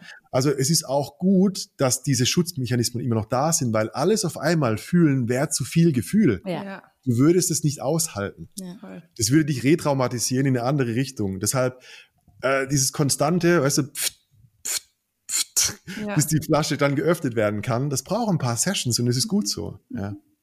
Es ist Hat- integrativ. Hattest du mit Breathwork schon mal ähnliche ja. Erfahrungen? Absolut, Ja. absolut. Cra- Ja. Crazy shit. Ja. Hatte, letztes Jahr waren wir in Griechenland im Rein- und Raus-Retreat und äh, ich mache eine Session Breathwork. Ich komme, also ich habe keine, keine große Ausbildung, aber ich habe meine eigene Ausbildung und Erfahrung damit. Und ich habe selten erlebt, wie Leute so schnell an, an, an, an Mhm. Kernthemen, an Tränen kommen können wie durch Breathwork. Ja. Mhm. Für mich Also wir haben, wir haben, ich Ja. mache den sogenannten transformativen, transformational breath, breathing, so eine 45 bis 50 Minuten steigernde Intensität der Atmung, das ist crazy, was da passieren kann. Mhm. Ja. ja, weil es ist dann ähnlich wie mit der Plant Medicine, dass du eben die Story und das Ja. ganze Kognitive wegnimmst. Ja, und, genau. und dadurch halt alles so viel schneller geht, weil in dieser Gespräch, in dem gesprächstherapeutischen Setting alleine, es dauert halt ewig, bis du da bist bei Ja. dem Gefühl. Ja. Ja. Ja. Das ist ja genau das, was, wo, worüber wir auch so in der letzten Folge gesprochen haben. Emotionen, und da geht's ja um Emotionsverarbeitung, das ist eben etwas Körperliches, aber Mhm. wir copen halt, wir sind in, Ja. in unserer Gesellschaft so trainiert darauf, die Ja. ganze Zeit mit dem Verstand zu copen und die Natürlich. ganze Zeit im Verstand zu sein und wieder raus aus dem Körper und wieder raus aus den Emotionen. Und Ja, das ja. sind eben Methoden, die quasi so körperlich sind, dass man, dass man diese Coping-Mechanismen, Genau. die sich sonst automatisch quasi dazwischen stellen und dafür sorgen, Ja, dass du es ja. wieder nicht fühlen wirst, dass die quasi einfach mal rausgenommen werden können. Es hat auch eine, ne? es ist ja eine Symbiose. Also Mhm. dein, dein Vagusnerv schickt, ich glaube, also wissenschaftlich so neunmal mehr Informationen in den Kopf als der Kopf in den Körper. Das heißt, du musst davon ausgehen, dass, dass dein Coping-Mechanismus im Kopf verursacht wird durch die Überspannung im Körper Mhm. und die Unfähigkeit, das wirklich zu verarbeiten, weil es zu viel ist. Also Mhm. äh, so dieses die Intelligenz sein als, als Coping-Mechanismus äh, ist oft ein Resultat von traumatisiert sein. Mhm. Mhm. Und das finde ich, ja, Wow. das finde ich gerade nochmal mega geil, weil, ja, also ich finde es mega, mega, das ist ja auch das, was du ganz Ja. am Anfang gesagt hast, dass du dich gerne fragst, was ist eigentlich die Ursache oder wo ist der Ursprung? Ja, Und ich ja. finde, das ist, das gibt mir gerade auch nochmal so ein Next Step Ja. dahin von, okay, Moment mal, aber wo entsteht das Ganze Ja, eigentlich? ist unsere Gesellschaft nur so schlau und so hochentwickelt wegen dem Trauma? Ich hatte, ich habe so eine geiles, äh, mein allererstes radikale Ehrlichkeit äh, Retreat war in, war in Griechenland und äh, das war mit dem Autor Brad äh, Blanton und äh, das war das erste Mal, dass ich einen Autor kennengelernt habe und er sitzt, wir sitzen so im Stuhlkreis, so 15 Leute oder 12 Leute vielleicht und er sagt und er guckt mich an und da ist sofort so was aktiv in mir. Ihr kennt das so aus der, aus der Therapie-Experience. So, oh shit, jetzt wird's unangenehm. Und er sagt so, hey Jones, you think you're smart, right? Und bei so Ego, ich so, yes, why? Und er sagt so, why don't you tell us how smart you are? Und dann erzähle ich so, ja, also ich habe einen Bachelorabschluss und ich habe eine Firma und, und, und ich, ich laber so und ich gucke in die Runde und ich merke immer mehr, oh scheiße, darauf kommt es gar nicht an hier. Also je mehr ich über meine Intelligenz rede, umso unangenehmer wird das Gefühl. Also und, und mein, meine, die, die Neurose meiner, meines fehlenden Selbstwertgefühls durch dieses so smart zu sein, wird Oh. immer deutlicher. Und es ist ein großer Moment meiner Boah. Veränderung. Scheiße, Ja. das habe ich auch. Und er, und, er, und, er, und, er, und er sagt so, also auf Deutsch, du musst so dumm werden wie eine Werkzeugkiste. Du musst aussprechen, was in deinem Körper vor sich geht, ohne deine verfickte Interpretation, was du glaubst, was in dir vorgeht. Ich habe keinen Bock auf deine Story, dass da eine Vaterübertragung stattfindet und dass deine Mutter ja immer, ich will, dass du sagst, oh, mein Bauch kribbelt, Mhm. meine, meine Hände sind feucht, ich merke ein leichtes Zittern an meiner Lippe. Oh, ich glaube, ich bin traurig. Oh ja, Trauer. Mhm. Du musst dumm werden wie eine Werkzeugkiste und aufhören mit diesem scheiß Intelligenzsein. Mhm. Das ist, eine, das ist eine, eine, eine, ein aufgesetztes Intelligenzsein. Die echte Intelligenz kommt aus deinem Körper Mhm. und nicht aus deinem. Ich habe so, ich habe fünf Eckart Tolle Bücher gelesen. Ich weiß, was das jetzt ist. Dein Jetzt.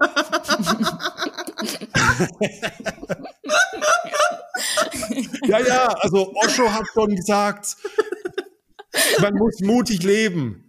Ja, ja. Das hat Osho gesagt, damit du nicht mutig leben musst, Mann. Ja. Ja. Ja, ja, Krishnamurti redet von Dualität und dem Konflikt im Gehirn. Fick deinen Konflikt im Gehirn. Was geht in dir vor, Mann? Ja, Mann. Ja. Ja, voll. Geil. Wir sind uns auch teilweise wieder mal ertappt. Ja. Aber, aber ich glaube, das ist so voll der natürliche Zyklus der Persönlichkeitsentwicklung, der Heilung. Ich glaube, dass äh, alle den intellektuellen Einstieg nehmen, Ja, ja, natürlich. anfangen und dann, genau, dann kommst du irgendwann zum Körper. Ist ja auch und wichtig, also- und, so, und ohne die Story auszudrücken. Ich kann- ja. Ich weiß am Ende, wa- wa- warum, warum es mir hilft und ich finde es einen wertvollen Teil und es ist ein Teil vom ganzen Weg, glaube ich. Wenn ich danach deine Emotion erlebe, kann ich sie besser einordnen durch mein Vorwissen. Mhm. Das ist dann gut, weil dann kann ich sagen, oh Mann, endlich hat mich das Trauma von der Situation damals verlassen, weil da hat meine Mutter mich beschämt. Das ist ja gut zu wissen. Also, dass gerade Scham mich verlässt, finde ich ja super. Aber tatsächlich ist es Prozess. Du brauchst keine Worte dafür. Das Worte stimmt. sind schlechte Übersetzungen. Ja. Ich habe halt das Gefühl, dass es fürs Mindset, also was es hilft, ist, dass indem du dein Mindset fütterst mit auch neuen Glaubenssystemen, ja. änderst du ja die änderst du ja den inneren Dialog auch und wie diese Stimme zu dir auch. spricht. Und mhm. das ist etwas, was du einfach nicht, wenn du nicht hyper-aware die ganze Zeit bist, die ganze Zeit Einfluss nehmen kannst. Und je mehr ja, ja, du das so fütterst mit so Überzeugungen, die dir gut tun, desto mehr ist das Grundrauschen irgendwie positiv und gibt dir auch einen Entspannungszustand, finde ich. Aber es stimmt total, dass dieses Coping einfach Aus, Ausmaße annimmt, die uns total wegführen von unseren Gefühlen. Ja, ich glaube das auch.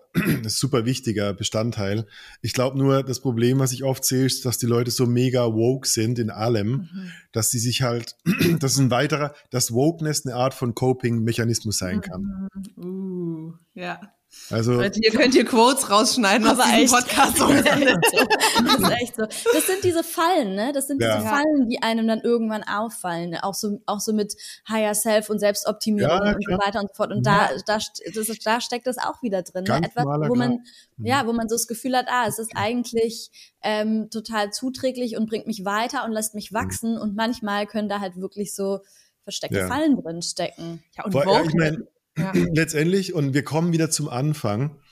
Wenn ich so woke bin, dass keiner, dass keine Person mich irgendwie anschneiden äh, oder ankacken kann, dann ist das ja eine Form von Dominanz.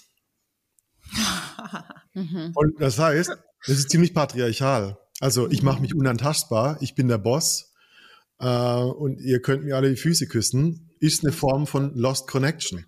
Mhm. Ja, krass. Das passt ja. halt voll gut zu, was man beobachtet zur Cancel Culture und so, ne? Und dass ja. dieses übertriebene ähm, Gruppendenken und ja. von, ja, wir dann wieder über euch und so und ihr seid zu unvogue. Und das ist genau, weißt du, das ist so dieser, der, der Fisch im Wasser, der nicht weiß, was Wasser ist.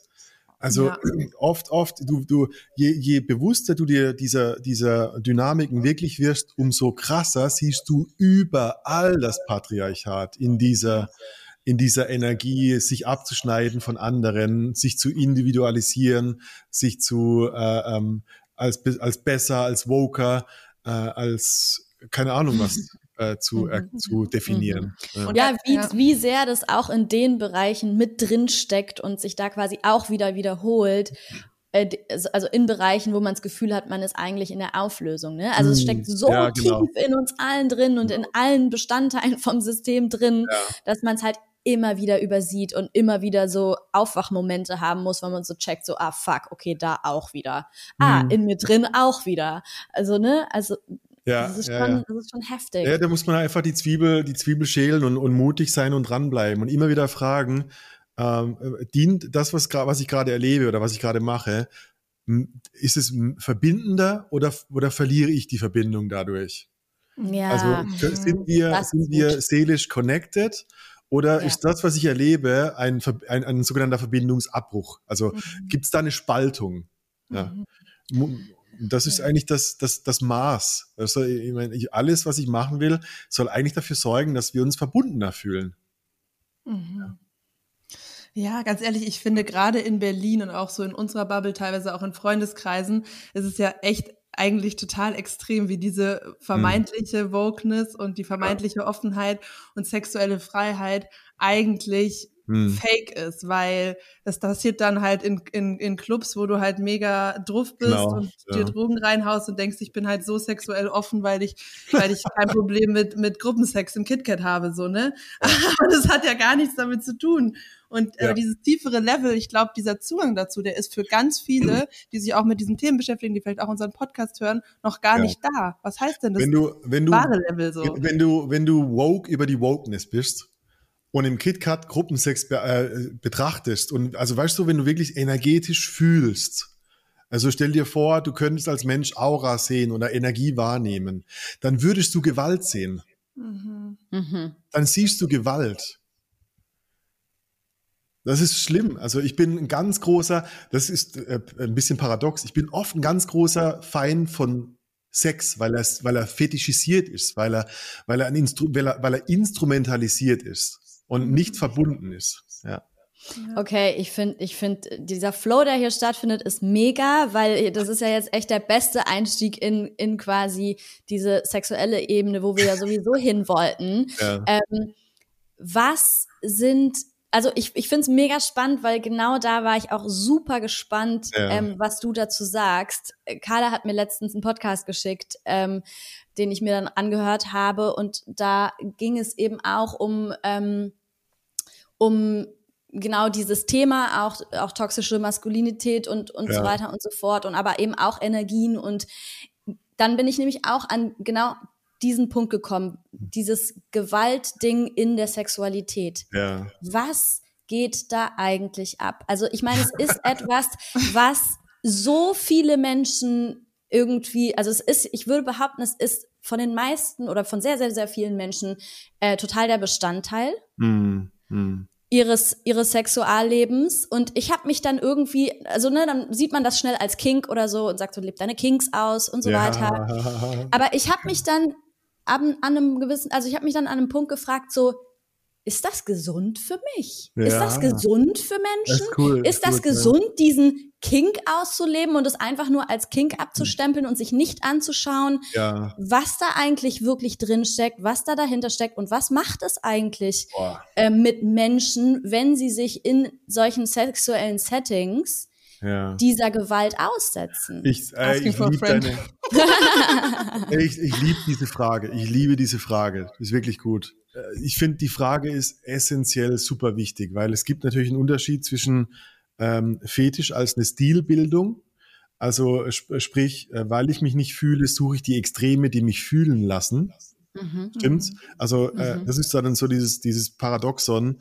Ähm, dass, dass der Fetisch daraus entsteht, dass ich in erster Linie nichts fühle. Mhm. Versus ein Fetisch, den ich benutze als Vehikel für meine Persönlichkeit, wo ich einen Schatten von mir exploriere.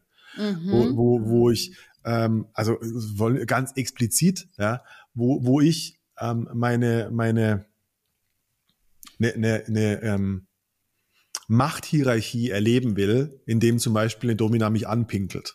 Mhm. Jetzt gibt es einen Unterschied zwischen Fetischisierung, also wo dein Gehirn etwas, was du eigentlich mit Ekel verbindest, fehldeutet und mehr davon haben will, mhm. Mhm. versus das, die, das Energetische, wo es drum, wo es um zwischenmenschliche Verbindung geht mhm. und wo es für mich was zu holen gibt, wenn die, ähm, wenn ich zum Beispiel eine Dominanzhierarchie von früher, also sprich jetzt meine Mutter war immer herrisch.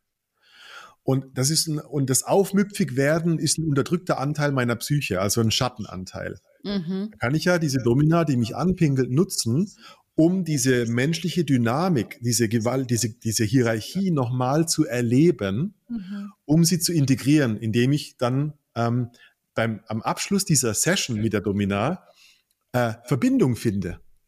Also mhm. sprich, ich, ich kann noch mal therapeutisch gesehen in den Schmerz reingehen oder in, das, in die Gewalt reingehen, habe aber einen sicheren Rahmen, weil ich habe eine Dienstleistung gerade, die ich in Anspruch nehme. Und ich kann da rausgehen und es integrieren und vielleicht dadurch loslassen. Mhm. Ja. Das ist eine Utilisierung mhm. versus eine Fetischisierung, wo es darum geht, dass ich mich darauf mhm. konditioniere, etwas, das ich eklig finde, äh, haben zu müssen. Mhm. mhm. Also äh, äh, neuropsychologisch, ich habe vor kurzem einen Podcast gehört, ähm, geht es darum, dass ein Fetisch ist eine Fehldeutung von etwas, was natürlicherweise Ekel in uns auslöst. Okay. Ah, krass. Ja. So, und jetzt könntest du wieder hergehen. Also eigentlich, äh, ja. eigentlich hat man quasi eine Aversion, mhm. aber dreht das Ganze quasi um. Du findest, du findest das befriedigende Element in der Aversion. Mhm. Ja.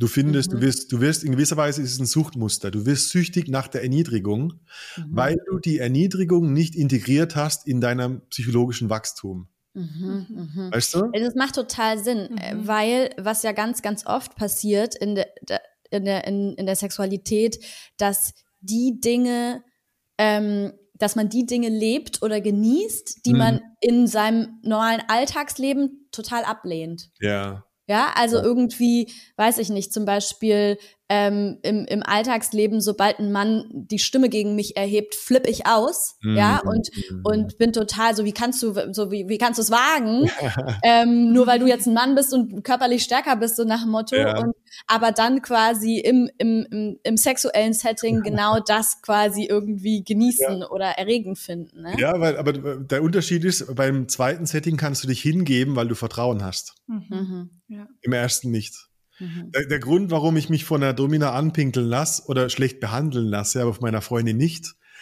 ist, dass, dass ich die Kontrolle habe, weil ich habe die Session bezahlt. Mhm. Ja. Ja. Also ist auch wieder eine, eine Art von Kontrollsicherheitsbedürfnis. Mhm. Ich will mhm. Erlebnis, aber ich will nicht the full experience, sondern ähm, ich will zwar erniedrigt werden, aber ähm, wenn ich die Domina bezahle, wer erniedrigt eigentlich wen? Mhm, hm. mhm.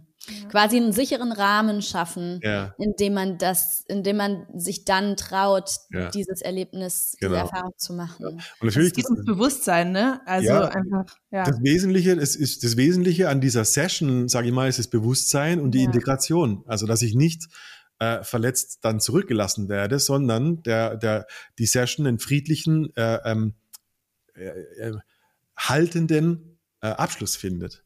Mhm. Und äh, das ist das, was mich dann, was mich dann heilen lässt. Und dann, und ich meine, ich spreche niemandem Kings und, und BDSM oder irgendwelche Fetische ab, darum geht's mir nicht. Es ist immer mhm. nur die, die Frage, äh, in gewisser Weise ich daraus ein Suchtmus Suchtmuster mache oder etwas halt finde, was zu mir gehört und einfach auch da bleiben darf. Also mhm. es kann ja gut sein, jetzt, jetzt, jetzt pinkelt mich die Domina an und, äh, und ich merke so, ähm, ich brauche diese Verschiebung der Hierarchie, also ist ja wie so eine Spaltung, also ich werde sehr viel mehr erniedrigt und sie ist plötzlich erhöht, ja. weil ich darin, und, und es gibt, also was ich euch extrem empfehlen will, ist ein Buch, das heißt die Erotic Mind, wo es darum geht, das Core Erotic Theme. Mhm. Ähm, grundsätzlich geht es darum, ich habe ein Trauma erlebt, also ich habe eine, ein intensives Erlebnis von dieser Hierarchie zum Beispiel. Mhm. Und meine Seele sucht Jahre später noch nach der Erlösung innerhalb dieser Situation. Mhm. Und das dieses von der Domina, ich, das ist ganz stereotyp angepinkelt werden, äh, ist, ich erlebe nochmal den, den Spalt zwischen Mama und mir und finde in der Auflösung Befriedigung. Und das kann, ist ja super, wenn ich das weiß, mhm. dass es vielleicht ein Lebensthema ist, dann kann ich mir das ja mhm. öfter reinziehen und daraus ne, die, die Situation von früher neu interpretieren. Und dann sind wir beim Thema Mindset, mhm. äh, was sich ja nicht, die Vergangenheit verändert sich ja nicht. Die Vergangenheit mhm. ist so, wie sie war, aber meine Wahrnehmung heute von der Vergangenheit verändert sich dadurch. Mhm. Aber wenn sich das integriert und, und auflöst, müsste dann nicht auch der Fetisch verschwinden? Nee, nee, der, der Unterschied ist, Vorher muss ich es haben, nachher mhm. kann ich es haben. Ah ja, okay. Ah ja, okay. Mhm. Und ich habe auch noch eine Frage. Wie, an, an, vielleicht auch einfach praktisch an dem Beispiel, wie kann denn diese Integration aussehen? Also ist das ein Gespräch mit der Domina nach der, nach der Session? Ist es irgendwie, dass man in, die, in, der Sexu äh, in, der, in der Session quasi einen bestimmten Akt ähm, zeigt, den man als Kind nicht zeigen konnte, als man in dieser Situation war? Das, oder ich meine letztendlich, ja. ich, ich glaube, das, das, ist super wichtig, das Vorgespräch, weil die Aufgabe von einer richtig, von einer sehr hochwertigen Sex, äh, ähm, Sexworker ist ja rauszufinden, was es, was es wirklich braucht. Das mhm. muss nicht immer therapeutisch sein, aber es gehe nicht hin, weil ich eine Hüpfburg haben will, sondern weil es ein Thema gibt, was mich wirklich emotional bewegt. Ja. Mhm. Das ist ja nur, mit der Domina ist ja nur ein Exempel. Es kann ja auch sein, zum Beispiel, ich will ähm, mein, mein Selbstwertgefühl oder, oder mein Eifersucht spüren, indem ich sehe, wie meine Partnerin mit einem anderen Mann Sex vor meinen Augen macht. Das kann ich ja auch utilisieren ja. und sagen, ich, ich nehme das jetzt nicht als Fetisch von wegen, äh, ja, genau, Prügel auf meine Freundin ein, sondern ich nehme es zu mir und sage, äh, ich will mich spüren, während ich das sehe.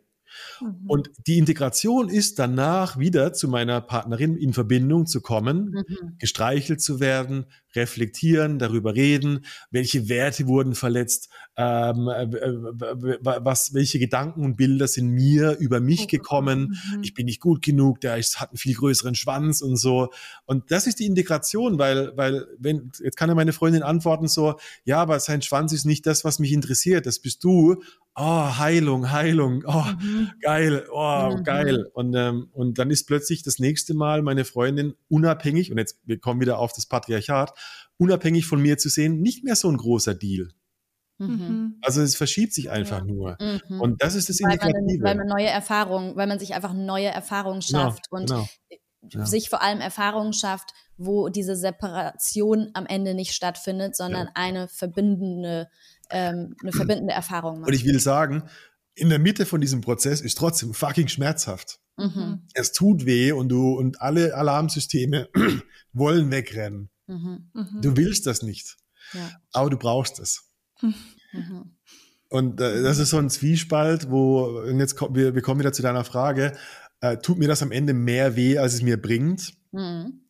Ist eine sehr individuelle Frage. Also die Frage ist, bin ich, bin ich äh, sadistisch mir selbst gegenüber und selbst schlagend? Also ich ziehe mir einfach nur meine alte Verletzung nochmal rein und sage, ja genau, du Stück, du bist das Letzte und jetzt lässt du dich so be benutzen. Oder gehst du halt erhaben da rein und sagst, ähm, ich tue das liebevoll für mich. Mhm. Auch wenn es eine extreme Situation ist oder so. Mhm, mhm, Aber das Ziel oder die Intention ist mehr Selbstliebe, also mehr Verbindung wieder. Ja. Okay. Ja, ich, ich würde das gerne noch so in den, in den Partnerschaftskontext so ja, setzen, ja. also jetzt vielleicht außerhalb nochmal von, von Situationen und Dritten und so. Also wie kann denn so ein Gespräch aussehen zwischen zwei Partnern oder PartnerInnen? Ähm, ja, um diesen Rahmen zu setzen, vorm Sex, wenn man gerne Kings zusammen auslebt, wie kann man den Rahmen vorher und nachher setzen? Ja, ich glaube, also mir, mir fällt sofort Konsens ein.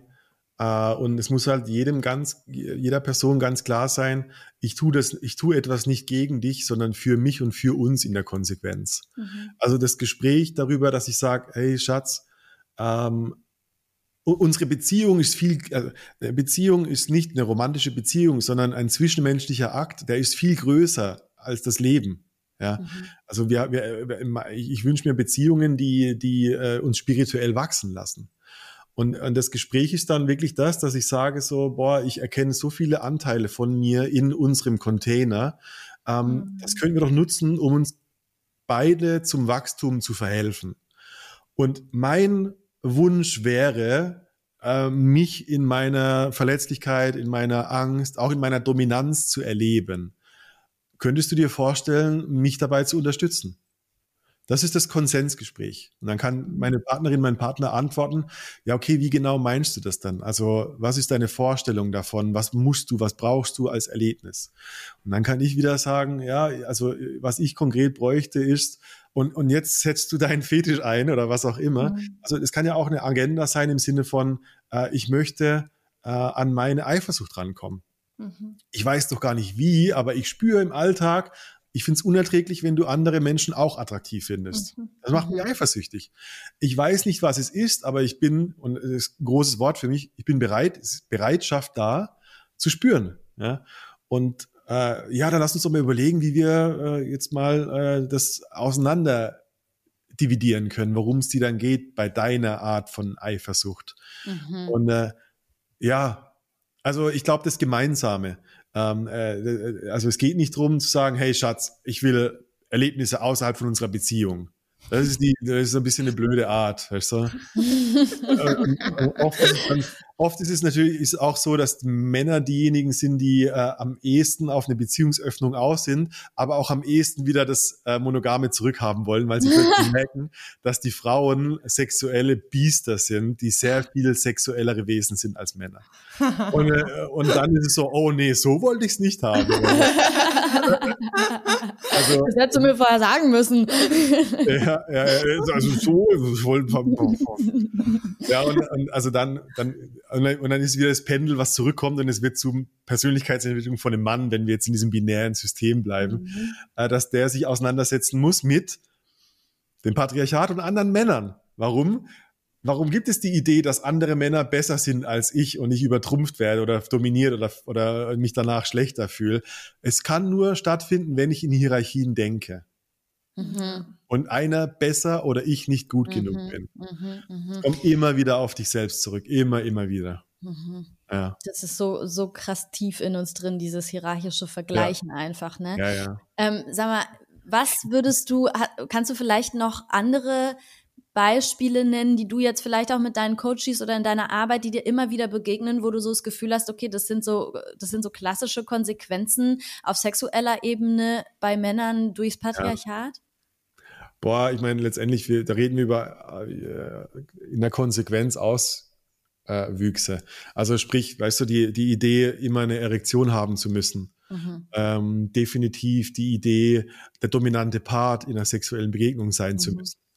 Ähm, also ganz konkret der Ficker sein zu müssen, ist ja schon mhm. ein, ein, inhärenten Fehler. Also das heißt ja, ich bin immer der Doing Part und zwinge dazu die Frau immer auch im, im empfangenen Part zu sein. Mhm äh, was ein, fucking viel Arbeit ist. Also wenn du, wenn du irgendwann so weit kommst, so tantrische Praktiken zu üben, wo es darum geht, die ganze Nacht Sex zu haben, also stundenlang, dann kannst du nicht vier Stunden lang der aktive Part sein. Mhm, mhm. das heißt, die, in der Konsequenz, also wenn du deine Sexual- und deine Lebensenergie in der Fülle erleben möchtest, dann kannst du nicht anders, als auch den passiven Pol oder den, den weiblichen Pol zu integrieren, weil du kannst nicht immer der Doing Part sein, dann brennst du aus. Das ist das Symbol von Burnout in unserer Gesellschaft, ist immer tun zu müssen, immer ja. die Kontrolle, immer die Macht zu haben, haben zu müssen. Also steifer Penis, der gute Ficker sein müssen. Ich muss auf jeden Fall dafür sorgen, dass sie einen Orgasmus hat. Oder ich oder andersrum, ich muss auf jeden Fall sorgen, dass ich einen Orgasmus mhm. habe und dann ist auch der Sex vorbei. Mhm. mhm. also so das Ich-Bezogene. Mhm. Ähm, für viele Männer, also das Ich-Bezogene ist vor allem auch so dieses, ähm, ähm, ja, dieses Muster von, es gibt einen klaren Anfang und ein Ende von Sex und das Ende markiert die Ejakulation. Riesenfehler. Ich könnte euch stundenlang volllabern mit, ähm, was eigentlich passiert, wenn du mal als Mann, also tantrische Praktiken im Grunde genommen, wenn du mal als Mann 30 Tage lang Sex, jeden Tag Sex hast ohne Ejakulation. Mhm. Jetzt, da, da, dein ganzes Imperium von Patriarchat fällt in sich zusammen. Weil, also Sex hängt nicht mehr von dir ab. Deine Ejakulation markiert nicht das Ende einer Sache. Das heißt, mhm. du bist nicht das Zentrum des Sex, sondern mhm. Sex ist etwas, was zirkuliert, was eine Gegenseitigkeit hat. Das ist alles übrigens sehr matriarchal. Es findet ja. im Konsens statt. Alle Entscheidungen beruhen auf Gemeinsamkeit. Mhm. Und ey, ich, ich, ich, allein schon, wenn ihr jetzt das nächste Mal Sex habt, äh, eine Übung mit eurem Partner, mit eurer Partnerin draus zu machen, dass die, der, der, der, dieser, dieser überreizte Ejakulations- oder klitorale Orgasmus nicht das Ende von Sex markiert, bringt fast jede Person aus dem Ruder, weil sie nicht wissen, wann Sex endet. Mhm. Und, und, das, und weiter gedacht jetzt auf alle Lebensbereiche, ist das die Annahme, dass irgendwann sich ein Moment einstellt, wo ewiges Glück, ewiger Erfolg, ewige Reichtum sich einstellen wird, was eine komplette Missachtung von Lebensenergie ist, die einfach immer nur fließt. Mhm. Das heißt, Sex ist den ganzen Tag. Nur du denkst, es fängt an mit deinem Schwanz in der Vagina und hört auf mit deinem Schwanz aus der Vagina. Mhm. Was ziemlich patriarchal ist. Ja. Das, das finde ich mega geil. Ich habe auch, ähm, kennst du Esther Perel? Ja, natürlich. Bestimmt, ja. Ne? Sie hat, ähm, ich glaube, das war sie, die gesagt hat, ähm, Sex beginnt nach dem Le oder der, der der Sex beginnt nach dem letzten Orgasmus oder ja, so. Oder, also so nach dem Motto, ja. Äh, alles, was dazwischen, das, das Vorspiel, das Vorspiel beginnt direkt nach dem letzten Orgasmus oder so. Alles, was dazwischen ja. passiert, ist Teil davon. Ich so, bin der ne? Meinung, wir haben so einen guten Flow, dass wir gerade Brainfucking betreiben miteinander. Wir haben gerade mhm. einen Dreier. Brain, Brainfucking. Und, und, bin, und, wenn du wenn du eincheckst, so meine meine Energie fließt, ich habe eine Befriedigung, ich fühle mich euch verbunden hey fuck, wir haben gerade Sex. Und wenn ich dieses Pornoskript weglasse, dann haben wir gerade Sex und wir haben eine Art von Verliebtheitsgefühl uns gegenüber. Unser Körper schüttet Oxytocin aus. Das heißt, tatsächlich fühlen wir uns der Welt sehr viel mehr verbunden. Hey, das ist es. Mhm.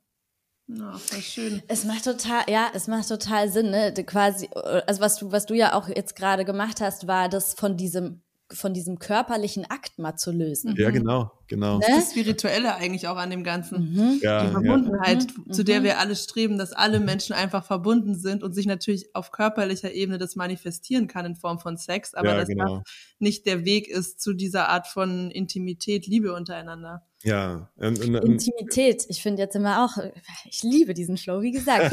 Intimität, was Also der Dreier gefällt Vater. Ja. das ist ein richtig guter Dreier. ist wirklich, ja. Nee, aber Intimität ist doch auch etwas, weil, ne, wenn wir jetzt nochmal so zurückkommen zu unserem Oberthema, was geht eigentlich bei Männern ab? Intimität, glaub, oder ne, spielt da ja auch eine unglaublich große Rolle, oder? Was, ja. was, was bestimmte Blockaden angeht. Also diese auch, auch in Form von körperlichen Berührungen und so. Da sind wir ja auch sehr unterschiedlich sozialisiert, Männer und hm. Frauen. Ja. Ja, und ich meine, das hat ja auch wiederum einen Einfluss auf die Sexualität. Also für Männer voll. ist ja vielleicht Sexualität, für, für viele Männer ist ja vielleicht Sexualität die einzige Form von körperlicher Intimität, die sie überhaupt austauschen. Und ja, das, ich weiß nicht, ob das stimmt. Also, weißt du, aus der Männergruppe und, und so weiter, es gibt eine große ähm, eine, eine, eine, eine wachsende Offenheit von Männern, die Körperlichkeit wieder mehr zulassen. Also so Homoerotik, sich umarmen, mhm. sagen, hey Bro, ich liebe dich und so. Äh, mhm. Äh, das sehe ich schon. Also da, da, das ist nicht so, weißt du, ich, ich tue mir extrem ich mache sie, Generalisierungen, und natürlich weiß ich, dass die nicht gesund sind auf eine Art, weil es ist mhm. immer individuell. Mhm. Ähm, ist mir auch super wichtig zu sagen, weißt du, immer, solche patriarchale Gespräche sind ja auch immer nur äh, oft so Schläge gegenüber Männern. Also so ich, ich, das, der das Bild vermittelt, oh, die Deppen können es einfach nicht. Ist ja gar nicht so. Mhm. Wir können es alle, wir müssen uns bloß trauen, dahin zu gehen. Mhm. Mhm. Und äh, Intimität, ja, ich meine, ich liebe dieses, diesen, also wenn du in, in, Intimacy als, als Wortlaut übersetzt, ich liebe diesen Gedanken, dass Intimacy into me I see heißt. Mhm. Into me I see. Mhm. Aha. Das ist die Spiegelung. Verletzlichkeit, gespiegelt werden. Also mein, mein Ich sehen in den Augen meines Gegenübers. Also wir, am Anfang haben wir gesagt, was ich mir nichts mehr wünsche, ist, gesehen zu werden, ohne abgelehnt zu werden. Mhm. Das ist Intimität. Mhm. Und äh, das ist schon alles, was ich dazu sagen kann. Ich glaube, dass mhm. der Intimität ist, ist ein Ergebnis. Mhm. Der Weg ist über Mut, zu Verletzlichkeit, zu Angenommensein, Verbindung wiederherstellen, Intimität spüren. Mhm. Ich kann nicht Intimität machen, ne? das ist ja ein Ergebnis. Mhm. Ja. Mhm. Ja. Mhm. Okay, ich habe noch so eine Personal Question und Disclosure. Also, eine, also ich habe fragt mich gerade wegen diesem Intimitätsthema und was wir vorher hatten, dieses Gespräch ähm, vorm Sex, diesen Rahmen eröffnen und so weiter. Ja. Wenn ich ganz ehrlich bin, ich finde das schwierig, diese Brücke ja. von diesem Gespräch zu dem Sexflow. Ich finde ja. das Gespräch oft, dass das nicht sexy ist, darüber zu reden. Ja. Mm. Ja, und ich habe mich gerade gefragt, woran liegt es oder wie kann man das ändern? Ja. Ich habe mich gerade gefragt, ähm, ob das, also ob das nicht mit der Unsicherheit zu tun also, haben muss? Ganz direkt, Carla, würde ich sagen, ähm, lass mich überlegen. Das, also du, du könntest es ja ganz zu dir nehmen und sagen, es ist ein subjektives Thema. Mhm. Also deine, also dass deine Annahme nicht für alle Menschen stimmt, sondern erstmal nee, nur für dich. Ja, ja, voll. Das war aus persönlicher Erfahrung. Das heißt, dein, dein Gespräch könnte dir die, äh, die Qualität berauben, die du brauchst, um loslassen zu können. Mhm. Also würde ich mich fragen, äh, und das ist jetzt sehr, sehr persönlich, Nervt es mich, dass ich die Kontrolle habe oder nervt es mich, dass mein Gegenüber die Kontrolle hat? Durch mein Geteiltes.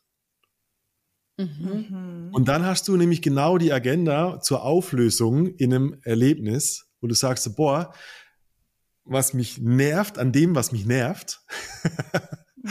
ist das eigentliche Thema, was wir als erstes bearbeiten müssen durch ein Erlebnis. Das heißt, mhm. das Meta, die, die Metaebene von ich habe mich durch das Gespräch meiner Lust beraubt, ist das eigentliche Thema, der Arbeit, die, die, die eigentliche Arbeit, die ich tun muss, nämlich, boah, ich kann es nicht leiden, wenn jemand anderes genau weiß, was ich brauche. Mhm. Okay, das heißt, sich quasi zu fragen, warum mhm. resultiert dieses Gespräch in einer beraubten Lust ja. und den Grund quasi bearbeiten. Genau. Also du könntest dich ja fragen, was ist der Glaubenssatz, also das Framing, äh, was hat sich durch das Gespräch am Rahmen geändert, damit mir der Rahmen nicht mehr passt?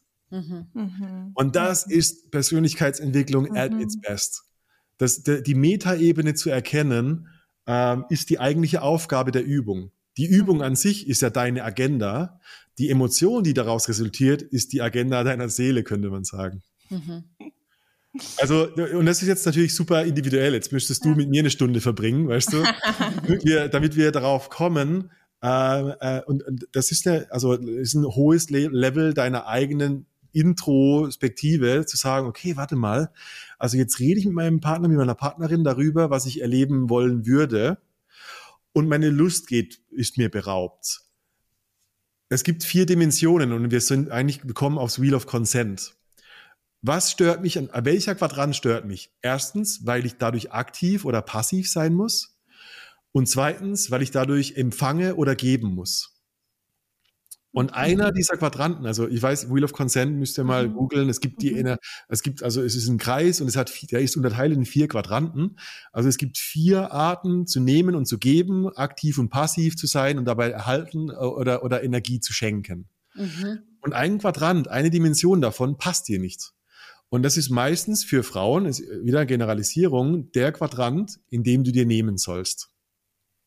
Mhm. mhm. Weil das mhm. Patriarchat hat dir gelehrt, Frauen sollen sich nicht nehmen, die sollen die Klappe halten und geben. Mhm. Und äh, das ist übrigens ein Zentrum von unseren Rein- und Raus-Workshops, dass wir üben, ähm, dass wir im Sexuellen üben, was wahrscheinlich subbewusst dein halbes Leben steuert. Weil mhm. es Dynamiken sind, die sich plötzlich in deiner Arbeit, in deinen Freundschaften aus, äh, auswirkt, dass du immer an Probleme gerätst, wenn einer dieser Quadranten für dich Widerstand im Körper auslöst. Mhm. Hm. Okay. Und dann Danke fürs Coaching. wir, wir, können jetzt weitergehen und sagen, oh Carla, interessant, dein ganzer Körper wackelt so nach links und rechts und dir wird es wahrscheinlich ein bisschen warm. also, da ist irgendwas Unangenehmes, was dein Inneres bewegt. Und plötzlich wird es ein ganz therapeutischer Moment für dich, weil wir kommen an etwas, was dein Kopf gar nicht mehr verstehen muss, weil dein Körper macht es gerade für dich. Mhm. Und es ist vielleicht ein Fluchtinstinkt von einer Situation, wo du früher etwas tun musstest oder haben wollen musstest, was du nicht wolltest. Mhm. Und Holy keine shit. Ahnung, was es ist. Boom, Alter. ja. Jetzt geht es natürlich down the rabbit hole. Ja, klar, auf jeden Fall. Ja. Das, das beantworte ich dann einfach mal offline. ja. Ja, ja. Mega. Es ist, glaube ich, ein super geiles Beispiel, um zu sehen, wie, wie, ja. wie machst du das auf und wie kannst du da reingehen. Ja, ja. Und, und in, dem Moment, in dem Moment hast du auch gemerkt, dein Verstand hat so eine Lücke, da ist deine Landkarte der Realität vorbei. Ja, voll. Es geht ins Gefühl, dein, dein Nervensystem macht, dass dein Körper sich plötzlich ganz komisch bewegt. Mhm. Und wenn wir jetzt tief genug kommen und, und wirklich so an eine, an eine Root Cause kommen, dann kann ich dir plötzlich eine, eine, ein Erlebnis als Rezept ausschreiben, das gegenteilig wirkt, das das Thema an sich auflösen würde.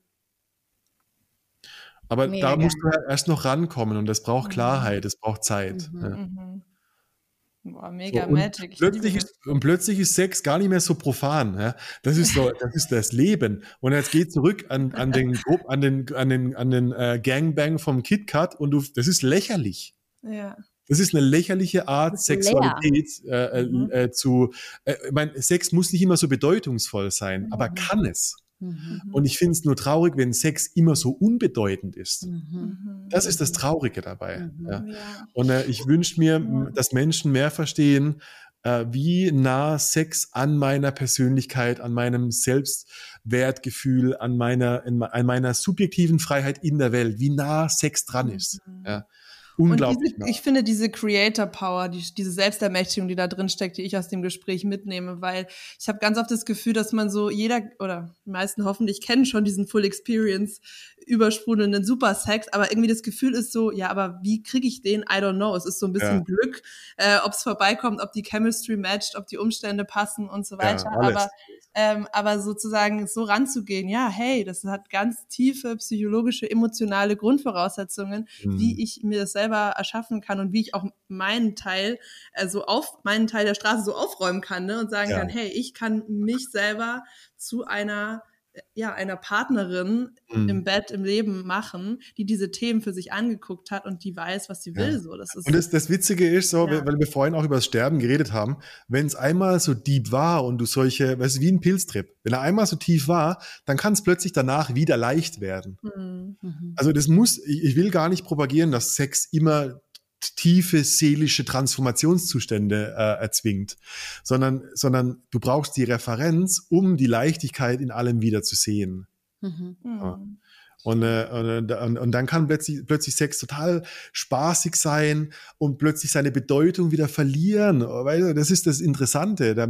Das ist nur, du musst einfach mal einmal dieses, dieses tiefe, diesen, du musst einfach einmal Kontakt zu Gott aufgenommen haben. Und wenn du weißt, dass du nicht stirbst, dann kannst du viel leichter jeden Tag ein bisschen sterben. Mhm. Und, und dann kommt total die Leichtigkeit wieder zurück in den Sex und, und plötzlich, so, also für, bei Männern zum Beispiel, Erektionsprobleme sind überhaupt keine Probleme mehr. Mhm. Also da, du hast auch keine Erektionsprobleme mehr, weil die, die, was dein, was dein Schwanz runtergezogen hat, war die Schwere deiner Situation. Und wenn,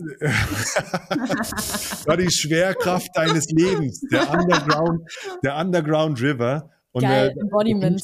Du kommst Ja. da durch und dann plötzlich ist es alles wieder sehr viel leichter. Mhm. Ja.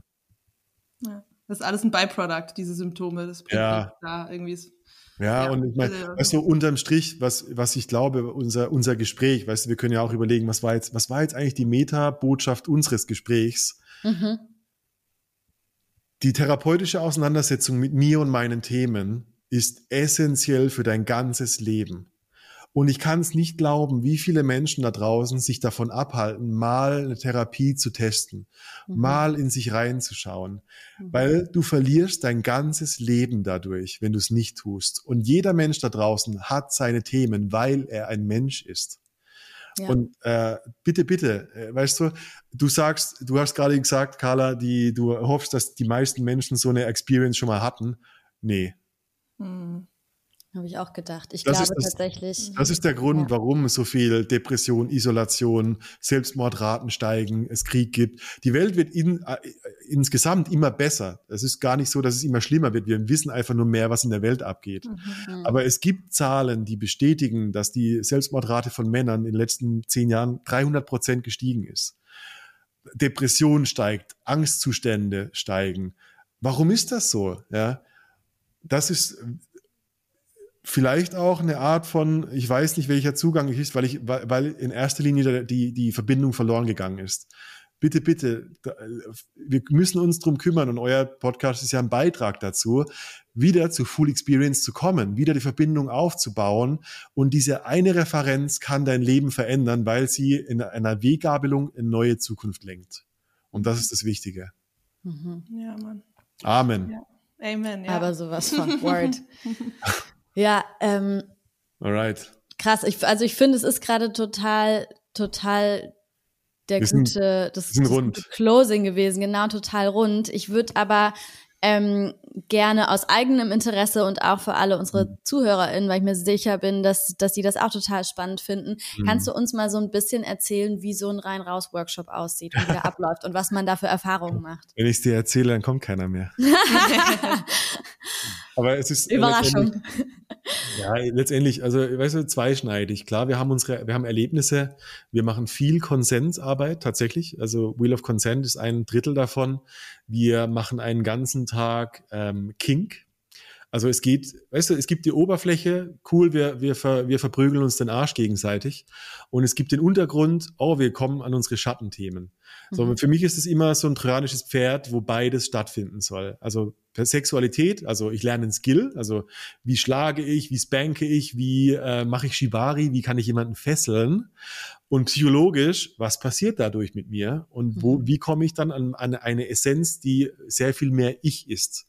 Wow, ich wusste gar nicht, dass ich viel lieber dominant bin. Ist ja total geile Erkenntnis. Ja, da kann man ja im Leben dann sehr viel mehr draus machen.